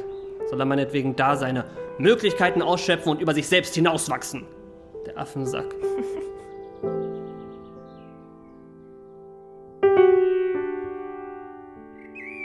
Bei seinem nächsten Besuch blieb Manfreds Mutter mit ihm im Raum. Bogi schaute bei jeder Frage, die Morten ihm stellte, erstmal zu seiner Mutter, bevor er antwortete. Meistens nickte er nur oder wusste nicht, was er sagen sollte und blieb stumm. Wenn er was sagt, flüstert er. So als würde er auf sehr dünnem Eis stehen und hat Angst, dass es jeden Moment brechen würde, wenn er zu laut spräche. So, der Boogie muss sich jetzt ausruhen. Morten ging, ohne sich richtig von ihm zu verabschieden. Er hat sich schon im Bett weggedreht. Beim Rausgehen schaute er zu der Digitaluhr im Flur hoch, deren Zahlen gerade klackernd umgeklappt waren. Ich war genau 14 Minuten da.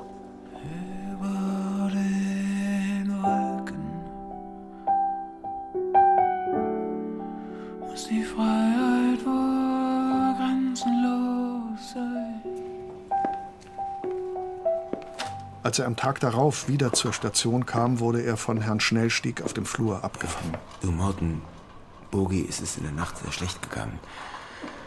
Jetzt hat er zum Glück keine Schmerzen mehr. Er ist aber nicht ganz bei sich. Was heißt das? Soll ich wieder gehen? Nein, nein, nein, nein. Setz dich erstmal zu mir, ja, dann können wir zusammen abwarten, wann ein guter Zeitpunkt ist, reinzugehen. Meine Frau wird uns Bescheid geben. Also setzte sich Morten zu ihm auf eine der Plastiksitzschalen im Flur vor Bogis Zimmer. Ich kapiere nicht wirklich, was los ist. Bogis Vater sagt nichts mehr. Aber ihn zu fragen traue ich mich nicht wirklich. Es ist, als ob mir mein ganzes Gewicht in die Füße gerutscht ist.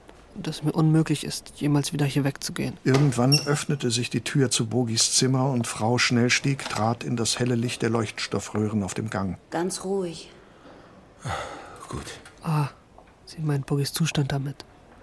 Sie lächelt mit dem rechten Mundwinkel. Und mit dem linken nicht. Ich gehe eine Zigarette rauchen. Würdest du währenddessen bei Boogie bleiben? Äh, ach, äh, kann ich ihn mit reinnehmen? Sie scheint erst jetzt zu bemerken, dass ich da bin. Ja klar, warum nicht? Im Zimmer waren die Vorhänge zugezogen. Der Manfred bekommt jetzt ziemlich starke Medikamente, Morten. Hm? Also es kann sein, dass er nicht versteht, was du ihm sagst. Oder er jetzt ein bisschen komische Sachen redet. Hm. Vor gerade mal zwei Tagen habe ich mit Bogi hier noch Cheeseburger gegessen und über alles Mögliche gequatscht. Da hat er mich doch sehr gut verstanden. Was passiert hier eigentlich gerade? Bogi lag mit geschlossenen Augen da. Ab und zu öffnete er sie ein wenig, aber ohne dass er Morten oder seinen Vater wirklich ansah. Als ob er durch uns hindurchschauen würde. Manfred? Mutter ist hier. Herr Schnellstieg legte seine Hand auf die von Bogi und Bogis Daumen zuckte nach oben und sank dann wieder ganz langsam. Als ob er einen großen Widerstand zu überwinden hätte. Herr Schnellstieg sah Morten an, nickte und lächelte. Was erwartet er jetzt von mir? Dass ich auch meine Hand auf die von Bucky lege? Ich will ihn nicht anfassen. Weil ich nicht weiß, ob das überhaupt noch Boogie ist. Ich meine, er weiß es doch selbst nicht. Kann ich denn einfach so tun, als ob? Na, mein Dicker? Was für ein Quatsch. Boogie ist immer total dünn gewesen. Und jetzt erst recht. Tut nicht nur so weh. Hm? Und dann kamen Bogis Mutter und seine Schwester Annette in den Raum und Herr Schnellstieg führte Morten wieder hinaus. Komm, komm, Morten. Hm? Wir gehen wieder raus. Habe ich mich überhaupt von Boogie verabschiedet? Ich kann mich nicht erinnern. Morten setzte sich auf seinen Platz zurück. Hast du Hunger? Sehe ich so aus? Hier, nimm das Tablett. Also saß Morten auf einmal mit einem Tablett auf den Knien da. Mhm. Der Grießpudding schmeckt so, wie er aussieht. Was ist das? Oh, Sauerbraten. Mit einer dicken, gelb glitzernden Schwabbelader. Er ging einer anderen Schwester nach, die das Geschirr schon wieder abräumte und stellte sein Tablett, als sie in einem der Krankenzimmer verschwunden war, auf ihren Wagen. Wie wenig Zeit haben die Patienten hier eigentlich zum Essen? In dem Moment, wo sie es bekommen, steht jedenfalls schon jemand da, der es ihnen wieder wegnehmen will. Komisch. Ausgerechnet die, die sich jetzt zu Tode einen Ast langweilen, sich beim Essen beeilen sollen. Er schnappte sich noch die halbe Kiwi in Frischhaltefolie vom Tablett, aber vergaß sie dann in seiner Hand, bis sie ganz warm und weich war. Dann legte er sie neben sich auf den glänzenden Metallholm zwischen den beiden Sitzschalen. Schnell! Schnell kann bitte jemand zu Manfred kommen! Eine Schwester rannte aus dem Stationszimmer zu Bogi und nach ein paar Sekunden kam sie auch schon wieder raus. Dr. Mattes, schnell kommen Sie, schnell! Das ist doch Schwester Merle. Zimmer 24. Die Hübsche, in die Boogie verknallt ist. Die mir die Tür geöffnet hat, als ich ihn hier zum ersten Mal besucht habe. Über Bogis Tür blinkte jetzt eine rote Lampe. Kurz danach kamen ein Arzt und mehrere Schwestern angelaufen. Die Tür zu Bogis Zimmer blieb hinter ihnen offen stehen. Bogi schnappt nach Luft und sein Körper krümmt sich und bäumt sich auf wie ein Fisch auf dem Trockenen. Seine Eltern standen am Fußende und wurden von den Schwestern und den Ärzten zur Seite gedrängt. Junge, komm doch von der Türe weg. Die Schwester, die ihm vorhin das Tablett gegeben hatte, ging energisch zur Tür und schloss sie. Morten blieb ungerührt. Hier arbeitet der Kragler also nun. Sein linkes Bein knickte ein, er konnte sich aber auffangen, setzte sich wieder auf seinen Platz und wunderte sich darüber, dass sein Sweatshirt vorne ganz nass war. Ich weine. Eine Weile saß er da, den Kopf in den Händen, die Ellenbogen auf seine Knie gestützt. Ab und zu tropften Tränen und Rotz auf den Boden. Was soll ich denn jetzt machen? Ich habe überhaupt keinen Plan. Soll ich weiter hier sitzen bleiben und abwarten, was passiert? Oder zu Boogie reingehen? Oder einfach weglaufen? Ich gehöre hier doch gar nicht richtig dazu. Aus Ratlosigkeit blieb er. Dann wurde es ganz still. Und für ein, zwei Minuten passierte nichts.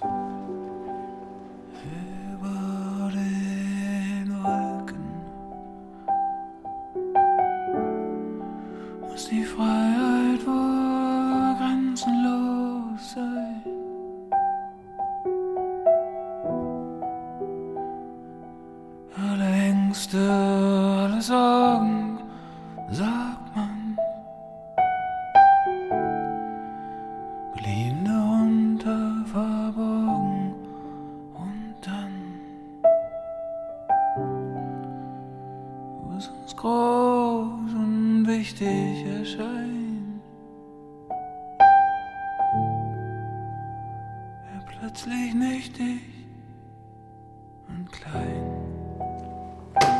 Was ist da los? Die Ärzte und die Schwestern kamen leise sprechend heraus. Nur Merles. Jetzt noch an Boogies Bett. Herr Schnellstieg zog die Vorhänge auf und öffnete ein Fenster. Sein Rücken ist ganz schief. Wo ist Boogies Mutter? Morten stand langsam auf. Boogies Fuß schaut noch unter der Decke hervor. Dann setzten sich Mortens Füße wie von selbst in Bewegung. Hey, Gleich hinter der Stationstür stieß er mit einem der Ärzte zusammen. Ich habe die halbe Kiwi liegen lassen. Ich Er nahm immer Kiwi zwei. Stufen auf Ich einmal. habe die halbe Kiwi liegen lassen. Kurz vor dem ersten Stock stolperte er, konnte sich aber gerade noch am Treppengeländer festhalten. Bloß kein Beinbruch jetzt.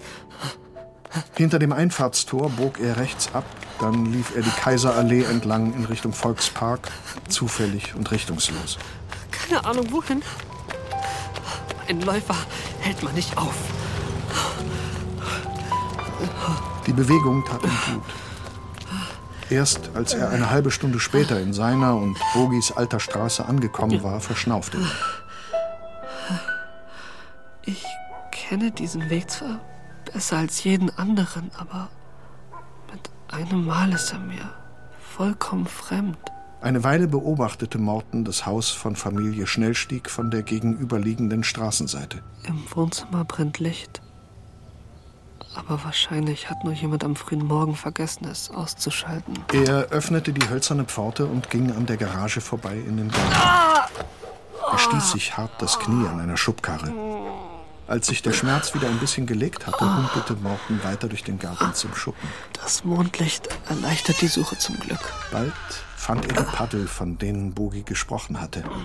Er zog sie heraus und entdeckte auch die beiden Flaschen dahinter. An einem Wandhaken hing ein alter Turnbeutel. Er nahm ihn herunter und steckte die Weinflaschen hinein.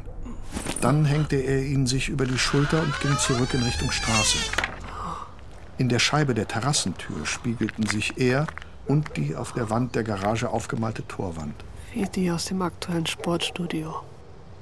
Unzählige Nachmittage, tausende von Stunden haben Bogi und ich auf die beiden aufgemalten Löcher gezielt. Jetzt wollte er nur schnell weg von dort. Er ging zur Hauptstraße runter und wollte noch am Lindenhain vorbei, wo er früher gewohnt hatte, und dann durch den Ringwald in die Stadt zurück. Doch ein Auto bog in die Kellerstraße ein und deshalb drückte er sich in die nächste Einfahrt und versteckte sich bei den Mülltonnen. Bogis Eltern. Seine Mutter fährt. Kann mich nicht erinnern, das schon mal gesehen zu haben. Ein Schnellsteg auf der Beifahrerseite. Sieht aus wie ein Dummy. Wie die, die im siebten Sinn in Zeitlupe durch die Scheibe geschleudert werden, wenn das Auto gegen eine Mauer brettert. Wie das Leben von Bogis Eltern jetzt wohl weitergeht? Nicht grundsätzlich, sondern gleich nachdem sie geparkt haben und ins Haus gehen. Ob Herr Schnellstieg sich ein Leberwurstbrot macht? So wie sonst immer, wenn er nach Hause kommt? Oder ob er das vielleicht nie wieder machen wird, weil er nicht mehr kann. Als die beiden vorbeigefahren waren, ging Morten weiter bis zu seinem alten Haus. Im Dunkeln sieht das Haus so aus, als sei es falsch belichtet. Ja, genau. Belichtet. Nicht beleuchtet. Wie bei einem verdorbenen Film. Alles zu hell. So wie meine ersten selbstentwickelten Bilder ausgesehen haben. Meine Ungeduld hat mir da einen Strich durch die Rechnung gemacht. Wie bei den meisten Sachen. Leute sah er nicht in ihrem ehemaligen Haus. Er nickte kurz, als ob er sich endgültig verabschieden wollte, und ging weiter. Dann stockte er und drehte um. Okay, es ist ein Darmrad. Aber immerhin vom Peugeot. Und das Licht funktioniert sogar. Nützlich für die Fahrt durch den Ringwald. Er hatte gar nicht das Gefühl gehabt, etwas zu klauen. So selbstverständlich war es ihm vorgekommen, in den Garten zu spazieren und es sich zu nehmen. Die Haut an meinen Wangen spannt, als ob da zwei dünne Teser vom Streifen kleben würden. An der Holzbrücke, zu der er früher immer gefahren war, um zu rauchen, ruckelte er aus Gewohnheit an einem der Pfeiler. Nur um zu gucken, ob sie immer noch feststeht. Dann setzte er sich auf das Geländer. Ohne die Fahrradlampe ist es stockdunkel. Nur vom Halbmond fällt ein wenig Licht durch die Bäume. Er holte eine der Amselfelder Flaschen aus dem Leinenbeutel, schraubte sie auf und nahm einen Schluck.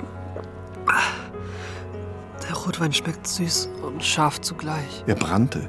Erst im Hals, dann auch in seinem Magen. Prost, Boogie! Im selben Moment, als er das gebrüllt hatte, fand er es schon kitschig und blöd. So ist mir eigentlich gar nicht zumute. Er hatte es sich so ausgedacht, als er einmal im Bett über Bogis Sterben nachgedacht hatte. Für diesen Moment. Wie sich das schon anhört. Die ganze Zeit habe ich nur gehofft, dass sich alle irren und Boogie am Leben bleibt. Mich nicht allein lässt. Morten wirkte noch mehr Wein runter und pinkelte dann irgendwann von der Brücke auf den knisternden Waldboden. Oh, da hinten kann man das Freibad sehen. Am Freibad angekommen, kletterte er über den Zaun. Beim Runterklettern blieb er allerdings am Maschendraht hängen, verlor das Gleichgewicht und fiel auf den Rücken. Die Flaschen im Tonbeutel schepperten laut und wegen des Lärms fing irgendwo ein Hund an zu bellen. Scheint noch ganz zu sein. Ein langer Kratzer zog sich an seinem Oberschenkel entlang, um den jetzt das zerrissene linke Hosenbein schlackerte. Vom Zaun aus ging er über die Liegewiese zum großen Becken. Wir haben die Wiese heute wohl gemäht. Da dampft noch ein frischer Haufen Grasschnitt vor sich hin. Jemand ist in dem Moment, als Boogie starb, seelenruhig mit dem Rasenmäher hier entlang gelaufen. Überhaupt sind ja in diesem Moment lauter ganz normale Sachen geschehen. So wie immer. Wenn man es so betrachtet, macht es auch nur für ganz wenige Leute einen Unterschied, ob Boogie da ist oder eben nicht. Wenn nicht Boogie diese scheiß Krankheit bekommen hätte, sondern ich, dann wäre es genauso gewesen. Es ist, außer vielleicht für ein paar Menschen, die einen kennen, und nicht mal das ist sicher, vollkommen bedeutungslos, ob man da ist oder nicht. Im Becken war schon Wasser, die Chlordämpfe brannten in seinen Augen. Er ging zu den Sprungtürmen hinüber, blieb kurz davor stehen und schaute nach oben. Wirklich sehr hoch. Oft hatte er schon auf dem Zehner gestanden und war dann, wenn die Leiter gerade leer war, doch wieder zum Fünfer heruntergeklettert und ganz schnell gesprungen, in der Hoffnung, dass keiner zugesehen hatte, weder beim Herunterklettern noch bei seinem starksigen Fußsprung. Das Metall des Geländers ist ganz kalt. Ups. Das wäre beinahe schief gegangen. Dafür bin ich jetzt aber auch wieder nüchtern. Oben angekommen, schaute er auf die Lichttupfen hinter den Baumwipfeln. Da hinten ist die Innenstadt. Und links davon Neuberg, wo Walki wohnt. Und da auf der anderen Flussseite. Das ist Kiesheim. Und einer dieser Lichttupfen ist Jacquelines Haus. An Jacqueline hatte er schon länger nicht mehr gedacht. Aber jetzt gerade wusste er wieder ganz genau, wie es gewesen war, als sie mit dem Fahrrad hinter ihm gehalten hatte. Na du? Er setzte sich hin, lehnte am Geländer und versuchte, ein paar Tränen herauszupressen. Aber mehr als eine Grimasse bekam er nicht hin. Er schloss die Augen. Keine gute Idee. Alles dreht sich. Oh, mir schlecht. Morton dachte, dass er sofort ins Wasser hätte runterreiern müssen. Es kam aber nichts. Keine Tränen, kein Wein. Die Rotweinkotze sah darin so aus, als ob der weiße Hai unterwegs gewesen wäre. Seine Übelkeit legte sich wieder und er holte die zweite Flasche aus dem Beutel. Die erste warf er in hohem Bogen in Richtung des Beckens. Am Seilfelder! Erst dann hörte er, wie die Flasche ins Wasser klatschte. Wirklich verdammt hoch hier. Er drehte den Schraubverschluss der zweiten Flasche lange in die falsche Richtung und wunderte sich, warum sie nicht aufging. So rum. Blackbird Fielder! Hallo? Was machen Sie denn da? Als Morton erschreckt durch die Stahlstäbe des Geländers schaute, sah er zwischen den Umkleiden und den Kassenhäuschen am Eingang jemanden mit einer Taschenlampe stehen. Hey, runter da, Oh. aber ganz schnell! Den Ton kennt man ja. Der übliche Sportlehrer, Nachbar, Hausmeister, Verkehrspolizisten, Bademeister, Befehlssound. Hörst du mich, mein Freund? Brüllaffen wie Kragler mit ihrer Kommandosprache. Morton konnte nicht erkennen, wer ihn da so anblökte, weil er vom Strahl der Taschenlampe geblendet Wahrscheinlich wurde. ist es Elvis. Aber nahm an, dass es der Bademeister des Schwimmbads war. Wer sollte auch sonst hier an dem Becken aufpassen? Der Bademeister trug während der ganzen Saison kurze Hosen, die ein bisschen zu klein waren, so dass der Ansatz seiner Arschritze zu sehen war. In seinem Hosenbund steckten vorne eine Schachtel Camelfilter und hinten in der Po-Tasche eine Flasche Tiroler Nussöl. Seine Füße steckten in den obligatorischen Plastikschlappen und manchmal, wenn die Sonne richtig runterknallte, trug er eine Kapitänsmütze mit einem Ankerwappen auf den nach hinten gekämmten, sehr schwarzen Haaren. Er hatte breite, buschige Koteletten und weil er oft eine Pilotensonnenbrille mit goldenem Rahmen trug, hatten sie ihn Elvis getauft. Ich hab dich doch längst entdeckt, Kamerad. Jetzt komm schon runter! Morton versuchte aufzustehen, musste sich aber sofort am Geländer festhalten. Oh. Aha. Hallo? Als Morton runterschaute und wieder merkte, wie hoch er hier war, machte sein Magen einen kleinen Hüpfer und als nächstes schoss dann auch schon eine rote Fontäne aus seinem Mund und platterte unten auf die Fliesen. Du Scheiße! Elvis sprang zur Seite, damit er nicht von den Spritzern getroffen wurde. Das machst du aber gleich weg hier, die Sauerei. Es fühlt sich so an, als ob sich gleich meine Innereien nach außen still. Zeig doch mal endlich, wie es in dir drin aussieht, Mathe. Der Gedanke ist irgendwie lustig, weil genau das ja von mir erwartet wird, dass ich mein Inneres nach außen kehre. So in der Art. Die Pfütze da unten, so sieht's in mir aus. Ja, was? Wird's bald? Ich kann hier gerade nicht runter. Geht's gerade nicht so. Was? Ich verstehe kein Wort. Ich glaube, ich kann hier jetzt nicht runterklettern. Geht's gerade nicht so gut. Bist du auch raufgekommen? Ja, da hatte ich aber den Ast nicht getrunken. Ich glaube, ich spinne. Soll ich die Feuerwehr holen oder was? Sollen die dich mit dem Leiterwagen da runterholen, weil du zu besoffen bist? Ich hab doch auch keine Ahnung. Ja und? Wie stellst du dir jetzt den weiteren Ablauf vor, Meister? So, komm, gib mir mal die Telefonnummer von deinen Eltern. Da sollen die sich drum kümmern. Ich stehe ja hier nicht die ganze Nacht rum und lass mir vor die Füße kübeln. Hab ich vergessen. Was vergessen? Die Telefonnummer! Hab ich vergessen! Wir sind gerade umgezogen. Umgezogen! Meine ich umgezogen! Willst du mich verarschen? Nein! Ehrlich nicht. Oh Mann, ich kotze auch gleich. Elvis guckte zu ihm hoch, dann auf die Kotze. Dann leuchtete er aufs Wasser, wo Mortens Flaschenpost ruhig vor sich hinschaukelte. Hast du die da etwa reingeschmissen? Aus Versehen. Wie aus Versehen? Mir geht's nicht so gut. Ist doch eine Scheiße hier alles. Das Geländer ächzte, als der Bademeister begann, den Sprungturm hochzuklettern. Ein Uhr nachts. Das interessiert natürlich keinen.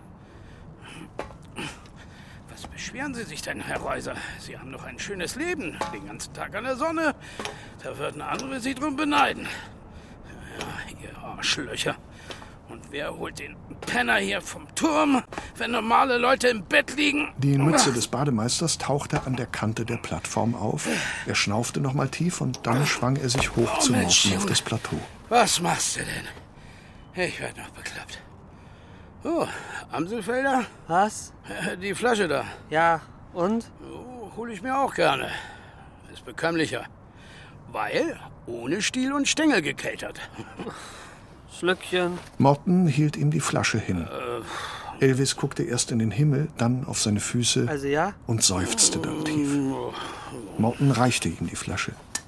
Elvis wischte die Öffnung am Saum seines Polohemds gründlich ab, bevor er ein paar tiefe Schlucke nahm. Wie heißt er denn, Junge?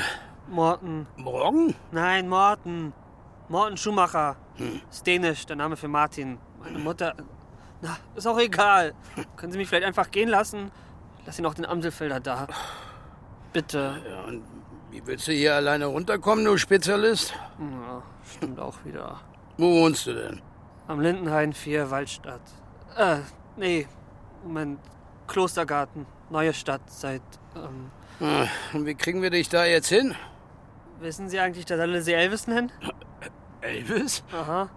Ehrlich? Ja. Wegen der Frisur und der goldenen Sonnenbrille und so. Das ist ja. Hey, ich meine, naja, das ist ja immerhin der King, ja? Ich wusste nicht, dass ihr das auch. Ihr, ihr hört ja mehr so. Der Bademeister reichte die Flasche Amselfelder an Morten So, zurück. hier. Oh, nee, danke. Gut. Ich bin übrigens der Günther, Günther Reuser. Prost, Torben. Morten. Ist die dänisch für Martin. Ach so, ja, klar.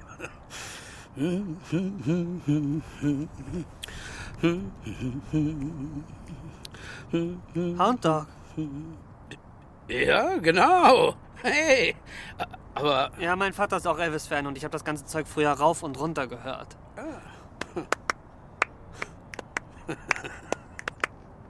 You ain't nothing but a hound dog, crying all the time. You ain't nothing but a hound dog, crying all the time. Why, you ain't never caught a rabbit and you ain't no friend of mine. Hey, nicht schlecht. Prost, Tom. Günther leerte den Rest der Flasche. Ah. Die letzte der beiden einzigen Weinflaschen, die Bogi in seinem Leben gekauft hat. Als Elvis, also der echte gestorben ist, da war ich auch so fertig.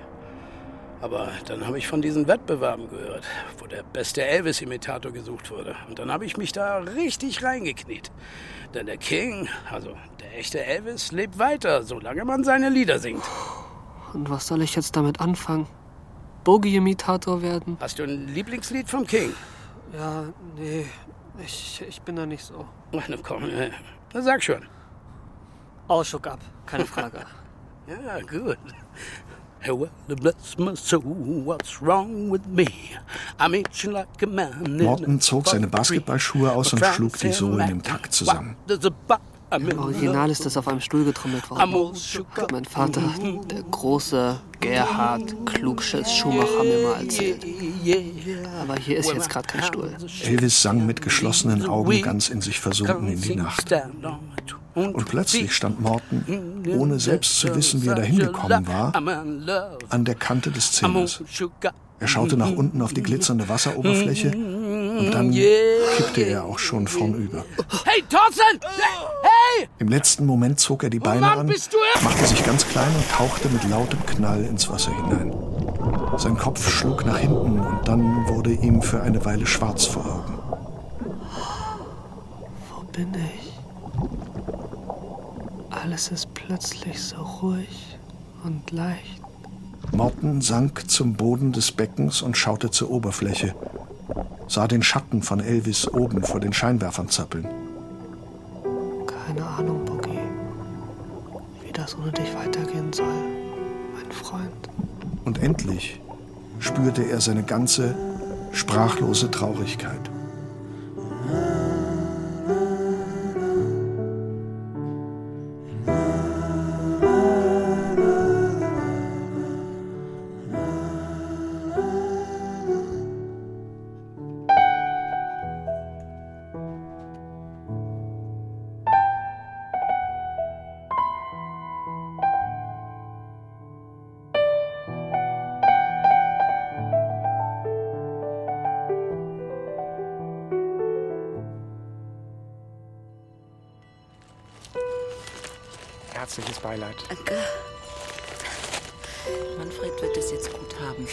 Ihre Worte, danke. danke. Ja. Keiner kann euren Schmerz nachfühlen. Vor der Aussegnungshalle war ein Pult aufgebaut mit einem Buch drauf, in das man sich eintragen sollte. Wenn Sie möchten, können Sie im Kondolenzbuch noch ein paar Also Worte jetzt nicht einfach so wie in einer Anwesenheitsliste bei einer AG. Mein Mitgefühl, Frau. Man soll da reinschreiben, was Ja. zu Boogie einfällt oder einem in Verbindung mit ihm besonders wichtig ist oder so. Jan und Walki machten den Anfang. Mach's gut. Morton unterschrieb einfach mit. Bogato. Altes Haus. Keine Ahnung, was ich da sonst reinschreiben soll. Au revoir. Dann musste Jan plötzlich heftig weinen und Walki führte ihn hinter die Aussegnungshalle zum Rauchen. Ausgerechnet Jan macht jetzt schlapp. Die Tür wurde geöffnet und alle gingen rein. Ein buntes Fenster wie in einer Kirche nahm den größten Teil der hinteren Wand ein und tauchte die Gesichter der Trauergäste in rotes, grünes, gelbes und blaues Licht. Vor dem Fenster stand auch die Urne mit Bogi aufgebahrt. Ist doch vollkommen verrückt, dass er tatsächlich in dem Ding da vorne drin sein soll. Also das, was von ihm übrig ist. Sieht aus wie unsere Nescafé-Dose zu Hause. Entschuldigung? Instant Boogie. Einfach mit heißem Wasser aufgießen. Danke. Er setzte sich. Steffi nahm neben ihm Platz. Sie hatte sich einen Unterberggürtel um die Schulter gelegt. Wie eine Soldatin. Das Ding hatte sie in der Umleitung mitgehen lassen. Hier wird nachher bestimmt der eine oder andere einen kurzen gebrauchen können. Ein paar von Bogis Verwandten hatten deswegen draußen, bevor die Tür geöffnet wurde, komisch geguckt. Aber das ist ihr egal. Steffi ist sowas immer egal. In den letzten Wochen war Morten nicht zur Schule gegangen, sondern hatte im sozialpädiatrischen Zentrum des St. Joseph Krankenhauses gesessen. Also die ersten zwei Wochen ständig. Nachdem ich im Schwimmbad aus den Latschen gekippt bin. Dann durfte er wieder nach Hause und ging nur noch für die Therapiesitzung mit Dr. Siedler hin. Weil ich nicht mehr redete und so. Obwohl ich ehrlich gesagt gar nicht das Gefühl habe, dass ich nicht rede. Ich meine, in mir drin plappert es ja ständig. Das sozialpädiatrische Zentrum war auf demselben Gelände wie die Klinik, in der Bogi war. Wäre ich ein bisschen früher verrückt geworden, hätte ich ihn öfter besuchen können. Oder mich nicht andauernd davor drücken können, wie man es nimmt. Aber in dem Gedanken stimmt natürlich was nicht. Reihenfolgemäßig meine ich. Das kann ich jetzt aber auch nicht zu Ende denken, hier auf dem Südwestfriedhof, dessen Name sich so anhört, als müsse man zu ihm hinsegeln, Dabei liegt er nur einen halben Kilometer von der Autobahn weg. Man kann sie ziemlich gut rauschen hören. Na, wie stehen die Aktien? Klapsmüller. Jetzt bin ich schon so eine Art Behinderter und werde trotzdem noch verarscht. Als erstes spielte eine Cousine von Bogi Gitarre. Blackbird, eins von Boogies Lieblingsstücken. Jetzt ging der Pfarrer nach vorn. Herr Martini, dem Boogie und ich konfirmiert wurden.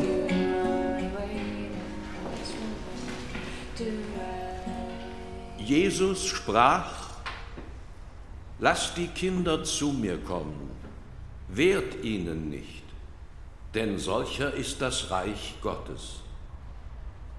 Der Tod eines Kindes ist ein erschütterndes Ereignis, das tief ins Leben eingreift. Eltern, Großeltern, Geschwister, nahe Verwandte und Freunde sind schmerzlich betroffen. Nach dem Pfarrer kam wieder Musik, diesmal vom Band. Oh Mann. Über den Wolken von Reinhard May? Okay, das hatte Boogie mal gemocht. Aber mit acht. Das ist damals im Kinderfernsehen gelaufen, Leute. Das kann man doch jetzt nicht hier als sein Lieblingssong präsentieren.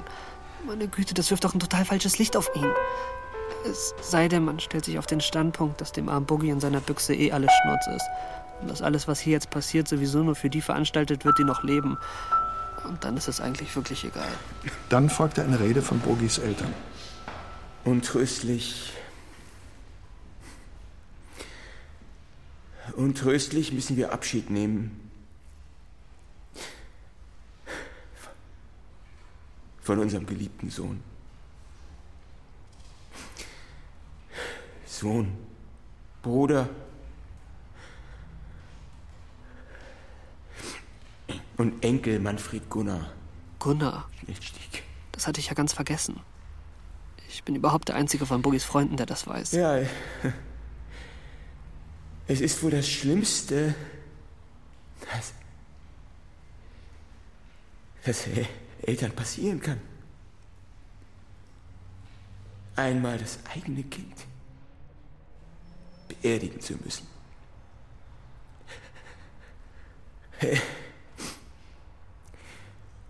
Es ist, als, als ging die Sonne unter. Und wollte nicht mehr aufgehen.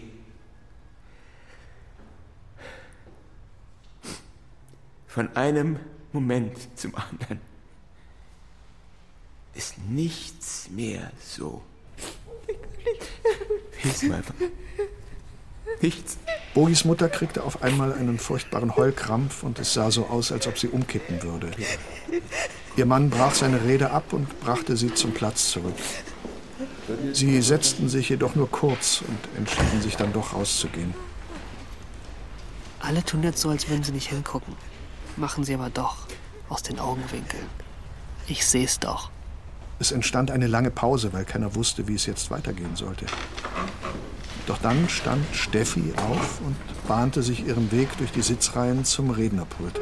Burgi hat Steffi ja gar nicht richtig kennengelernt, weil sie und ich uns erst getroffen haben, als er schon in der Klinik war. Steffi war nur einmal mit gewesen, als ich ihn besucht habe. Da ging es ihm aber schon sehr schlecht. Sie hat unten auf mich gewartet, weil Boogie nicht gewollt hat, dass sie mit reinkommt. Hat er schon immer diesen furchtbar trockenen Mund, den ich ihm mit Wattestäbchen befeuchten musste. Er wollte nicht, dass Steffi ihn so sieht. Steffi hat sich dann einfach unten auf die Bank gesetzt und gewartet. Und als ich nach einer halben Ewigkeit wiedergekommen bin, hat sie gelacht und mich in den Arm genommen, als ob die Warterei das Selbstverständlichste von der Welt wäre. Dabei kann sie sonst echt gnatzig werden, wenn ich mal ein paar Minuten zu spät komme.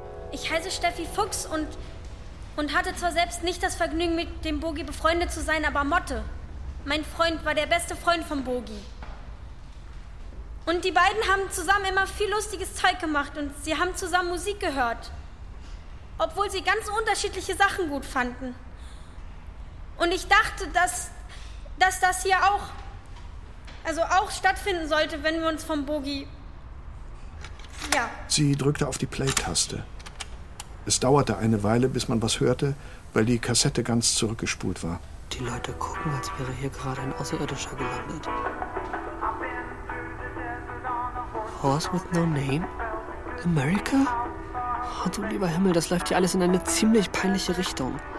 Immerhin hat sie mich ja mit dieser Sache in Verbindung gebracht und jetzt denken bestimmt alle, sie verdanken das Gedudel hier mir. Aber das mit der Musik ist zwischen Boogie und mir sowieso immer ein haariges Thema gewesen. Steffi hatte den Rekorder neben Bogies Urne gestellt und setzte sich wieder neben Morten. Alle hörten zu und guckten auf den kleinen Apparat.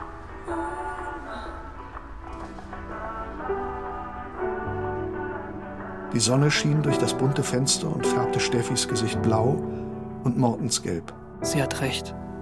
Es geht nur darum, dass das Lied über das Pferd ohne Namen Boogie gefallen hat. Umsonst nichts. Ob mir das gefällt oder nicht, ob es eigentlich öliger Mist ist, egal. Nicht grundsätzlich, aber jetzt gerade. Das ist das Tolle an Steffi. Sie weiß eben, worum es geht. Als das Lied zu Ende war und klar war, dass Bogis Eltern nicht wieder reinkommen würden, stand die Trauergesellschaft auf und ging nach draußen. Wegen des gleißenden Lichts setzten die meisten Leute Sonnenbrillen auf. Wie in einem Mafia-Film. Das hätte Boogie bestimmt gefallen. Morten, Steffi, Jan und Walki machten sich zusammen auf den Weg zu den Gräbern. Jemand ging in Richtung Friedhofstor, schon weit weg, und kehrte ihnen den Rücken zu. Merle. Boogies Krankenschwester und erste und letzte Liebe. Wie sieht's aus, Leute? Wer kann einen Unterberg gebrauchen? Jo. Gib her. So trotteten die vier über den Schotterweg. Die meisten Trauergäste waren schon vor ihnen am Grab und bildeten eine dichte Traube. Deshalb blieben sie stehen und stiegen auf eine Parkbank in der Nähe, um über die dicht gedrängt stehenden Leute hinwegschauen zu können. Dann bildeten die anderen plötzlich eine Gasse. Gott, der Macht über den Tod hat, hat Manfred Gunnar Schnellsteg sterben lassen. Boogies Eltern und Annette mit der Wir Urne. vertrauen ihn der Liebe Gottes an Keine Ahnung, wo die drei so plötzlich herkommen. seine Asche Während wir zum Grab liefen, war jedenfalls keiner hinter uns gewesen. Gott schenke ihm neues Leben um Jesu Christi willen, der von den Toten auferstanden ist. Die Trauernden traten nacheinander an das Grab und warfen mit einer kleinen Schippe Sand in das Erdloch. Jan und Walki gingen dann auch hin. Keine zehn Pferde kriegen mich dahin. Steffi blieb bei Morten auf der Bank stehen. Nachdem jeder an Bogis Grab gewesen war, passierten sie seine Familie und gaben ihm die Hand. Manche sagten auch noch ein paar Worte. Boogies Mutter nickt mechanisch mit dem Kopf. Egal, sie jemand anspricht oder nicht. Wie ein Wackeldackel. Ich glaube, das ist das Traurigste, was ich jemals gesehen habe. Morten sprang von der Bank und ging ein paar Grabreihen weiter zwischen den Steinen auf und ab. Er musste Luft holen. Karl Petri, Rotraud Schlegel, Winnetou Rademacher. Was? Tatsächlich, der heißt wirklich so. Bogis neuer Nachbar. An einem kleineren Stein lagen außergewöhnlich viele Blumen. Unser Tobias. Und Geburtstag und Todesdatum. Hat er keinen Nachnamen? Nur weil er nicht mit 100, sondern schon mit 14 gestorben ist. Tobias war im selben Jahr und Monat geboren wie Bogi, gerade mal drei Tage später. Aber er ist schon vor acht Monaten gestorben. Ist er dann eigentlich noch gleich alt wie Boogie oder mittlerweile eben acht Monate jünger? Ich jedenfalls werde jetzt mit jedem Tag älter werden als Boogie. Im Herbst werde ich 17. Dann bin ich zwei Jahre älter als er. Und irgendwann bin ich so weit von ihm entfernt wie sein Opa. Jedenfalls gut, dass Boogie jemanden in der Nähe hat, der so alt ist wie er. Inzwischen waren Walki, Jan und Steffi zu ihm gekommen. Komm, Klapsmüller. Das, äh, Wir wollten auch noch das andere Lied. Und so. Wir wollten uns doch nur noch mal alleine. Ohne die ganzen anderen Leute von Bogi verabschieden. Wenn der ganze Zauber hier vorbei ist. Auf dem Weg zurück zu Bogis Grab begann dann Jan plötzlich wie wild gegen einen von den Kompostkäfigen zu treten. Was ist das alles nur für eine Scheiße hier? Sie hatten ziemliche Mühe, ihn zu beruhigen, bevor er überall den stinkenden Kompost verteilte und man sie womöglich noch rausschmiss. Das mit Jans Ausrastern ist in letzter Zeit schlimmer geworden. Und wenn er so weitermacht, können wir demnächst zusammen in die bekloppten Bastelgruppe gehen. So viel ist mal klar. Die vier setzten sich auf die Bank an Bogis Grab. Da liegt nun unser alter Bogi in seiner Blechbüchse. Scheiße, ich kann's nicht glauben. Ja, Mann, ich doch auch nicht. Balki baute einen Joint und Steffi holte ihren Kassettenrekorder aus dem Jutebeutel und drückte auf Play. Here or the cat. Mensch, Bogi, du Weichei. Nur Mädchenlieder. Und lauter Tiere. Hm. Haltet mal die Klappe jetzt.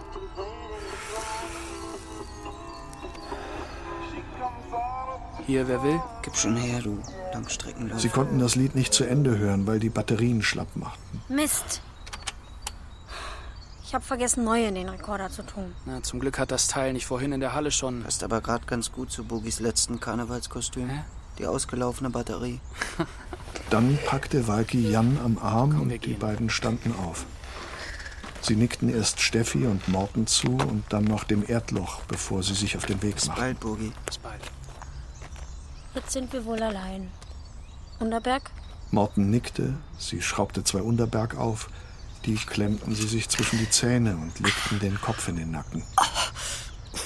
Steffi nahm Mortens Gesicht zwischen ihre Hände und küsste ihn. Wie gut das schmeckt. Nach Salz, Pfefferminz und Fusel und Rauch und Wärme und nach etwas, für das es keine Worte gibt. Der Friedhofsgärtner begann mit seinem kleinen Bagger Erde in das Grab zurückzuschaufeln. Kannst du mich mal in den Arm nehmen? Okay. Sein Kehlkopf stolperte über den Laub, den ersten, den er nach sechs Wochen Hallo. herausbrachte. Da bist du ja wieder, Klapsmüller. Steffi sah ihn fröhlich erstaunt an. Er legte den Arm um sie. Ob das jetzt ein gutes oder schlechtes Zeichen ist, dass sie weint, weiß ich nicht. Ich bin auch sehr traurig, aber gleichzeitig hoffe ich, dass ich Steffis Narben nachher noch zu sehen bekomme. Ist mir vor Boogie in seinem Erdloch jetzt ein bisschen peinlich, aber auch nicht wirklich. Die Tränen rannen über Steffis Gesicht und bildeten einen Tropfen an Steffis Kinn. Und als er runterfiel, spiegelte sich in ihm die ganze Welt. Nur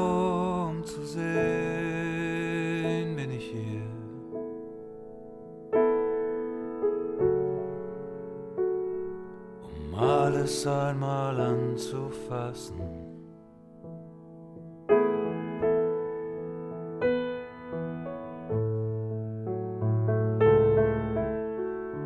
Nur um zu sehen, bin ich hier.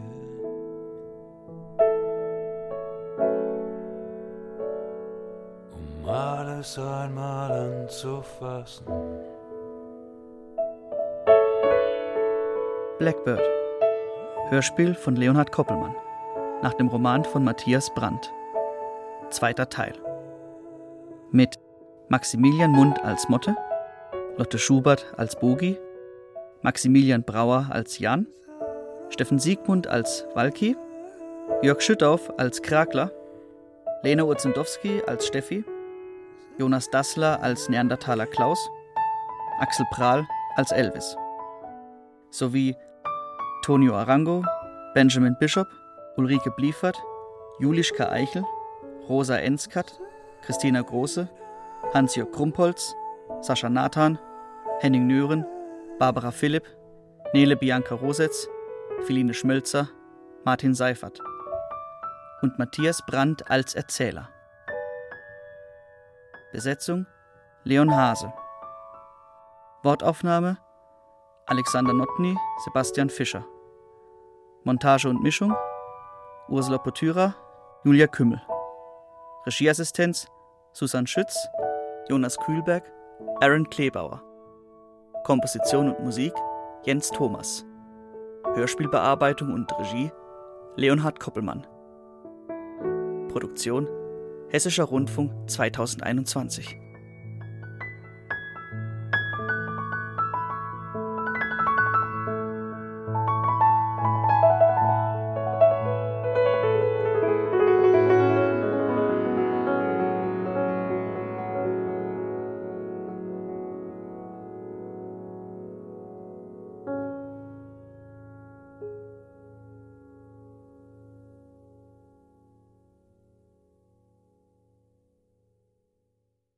Redaktion Cordula Huth.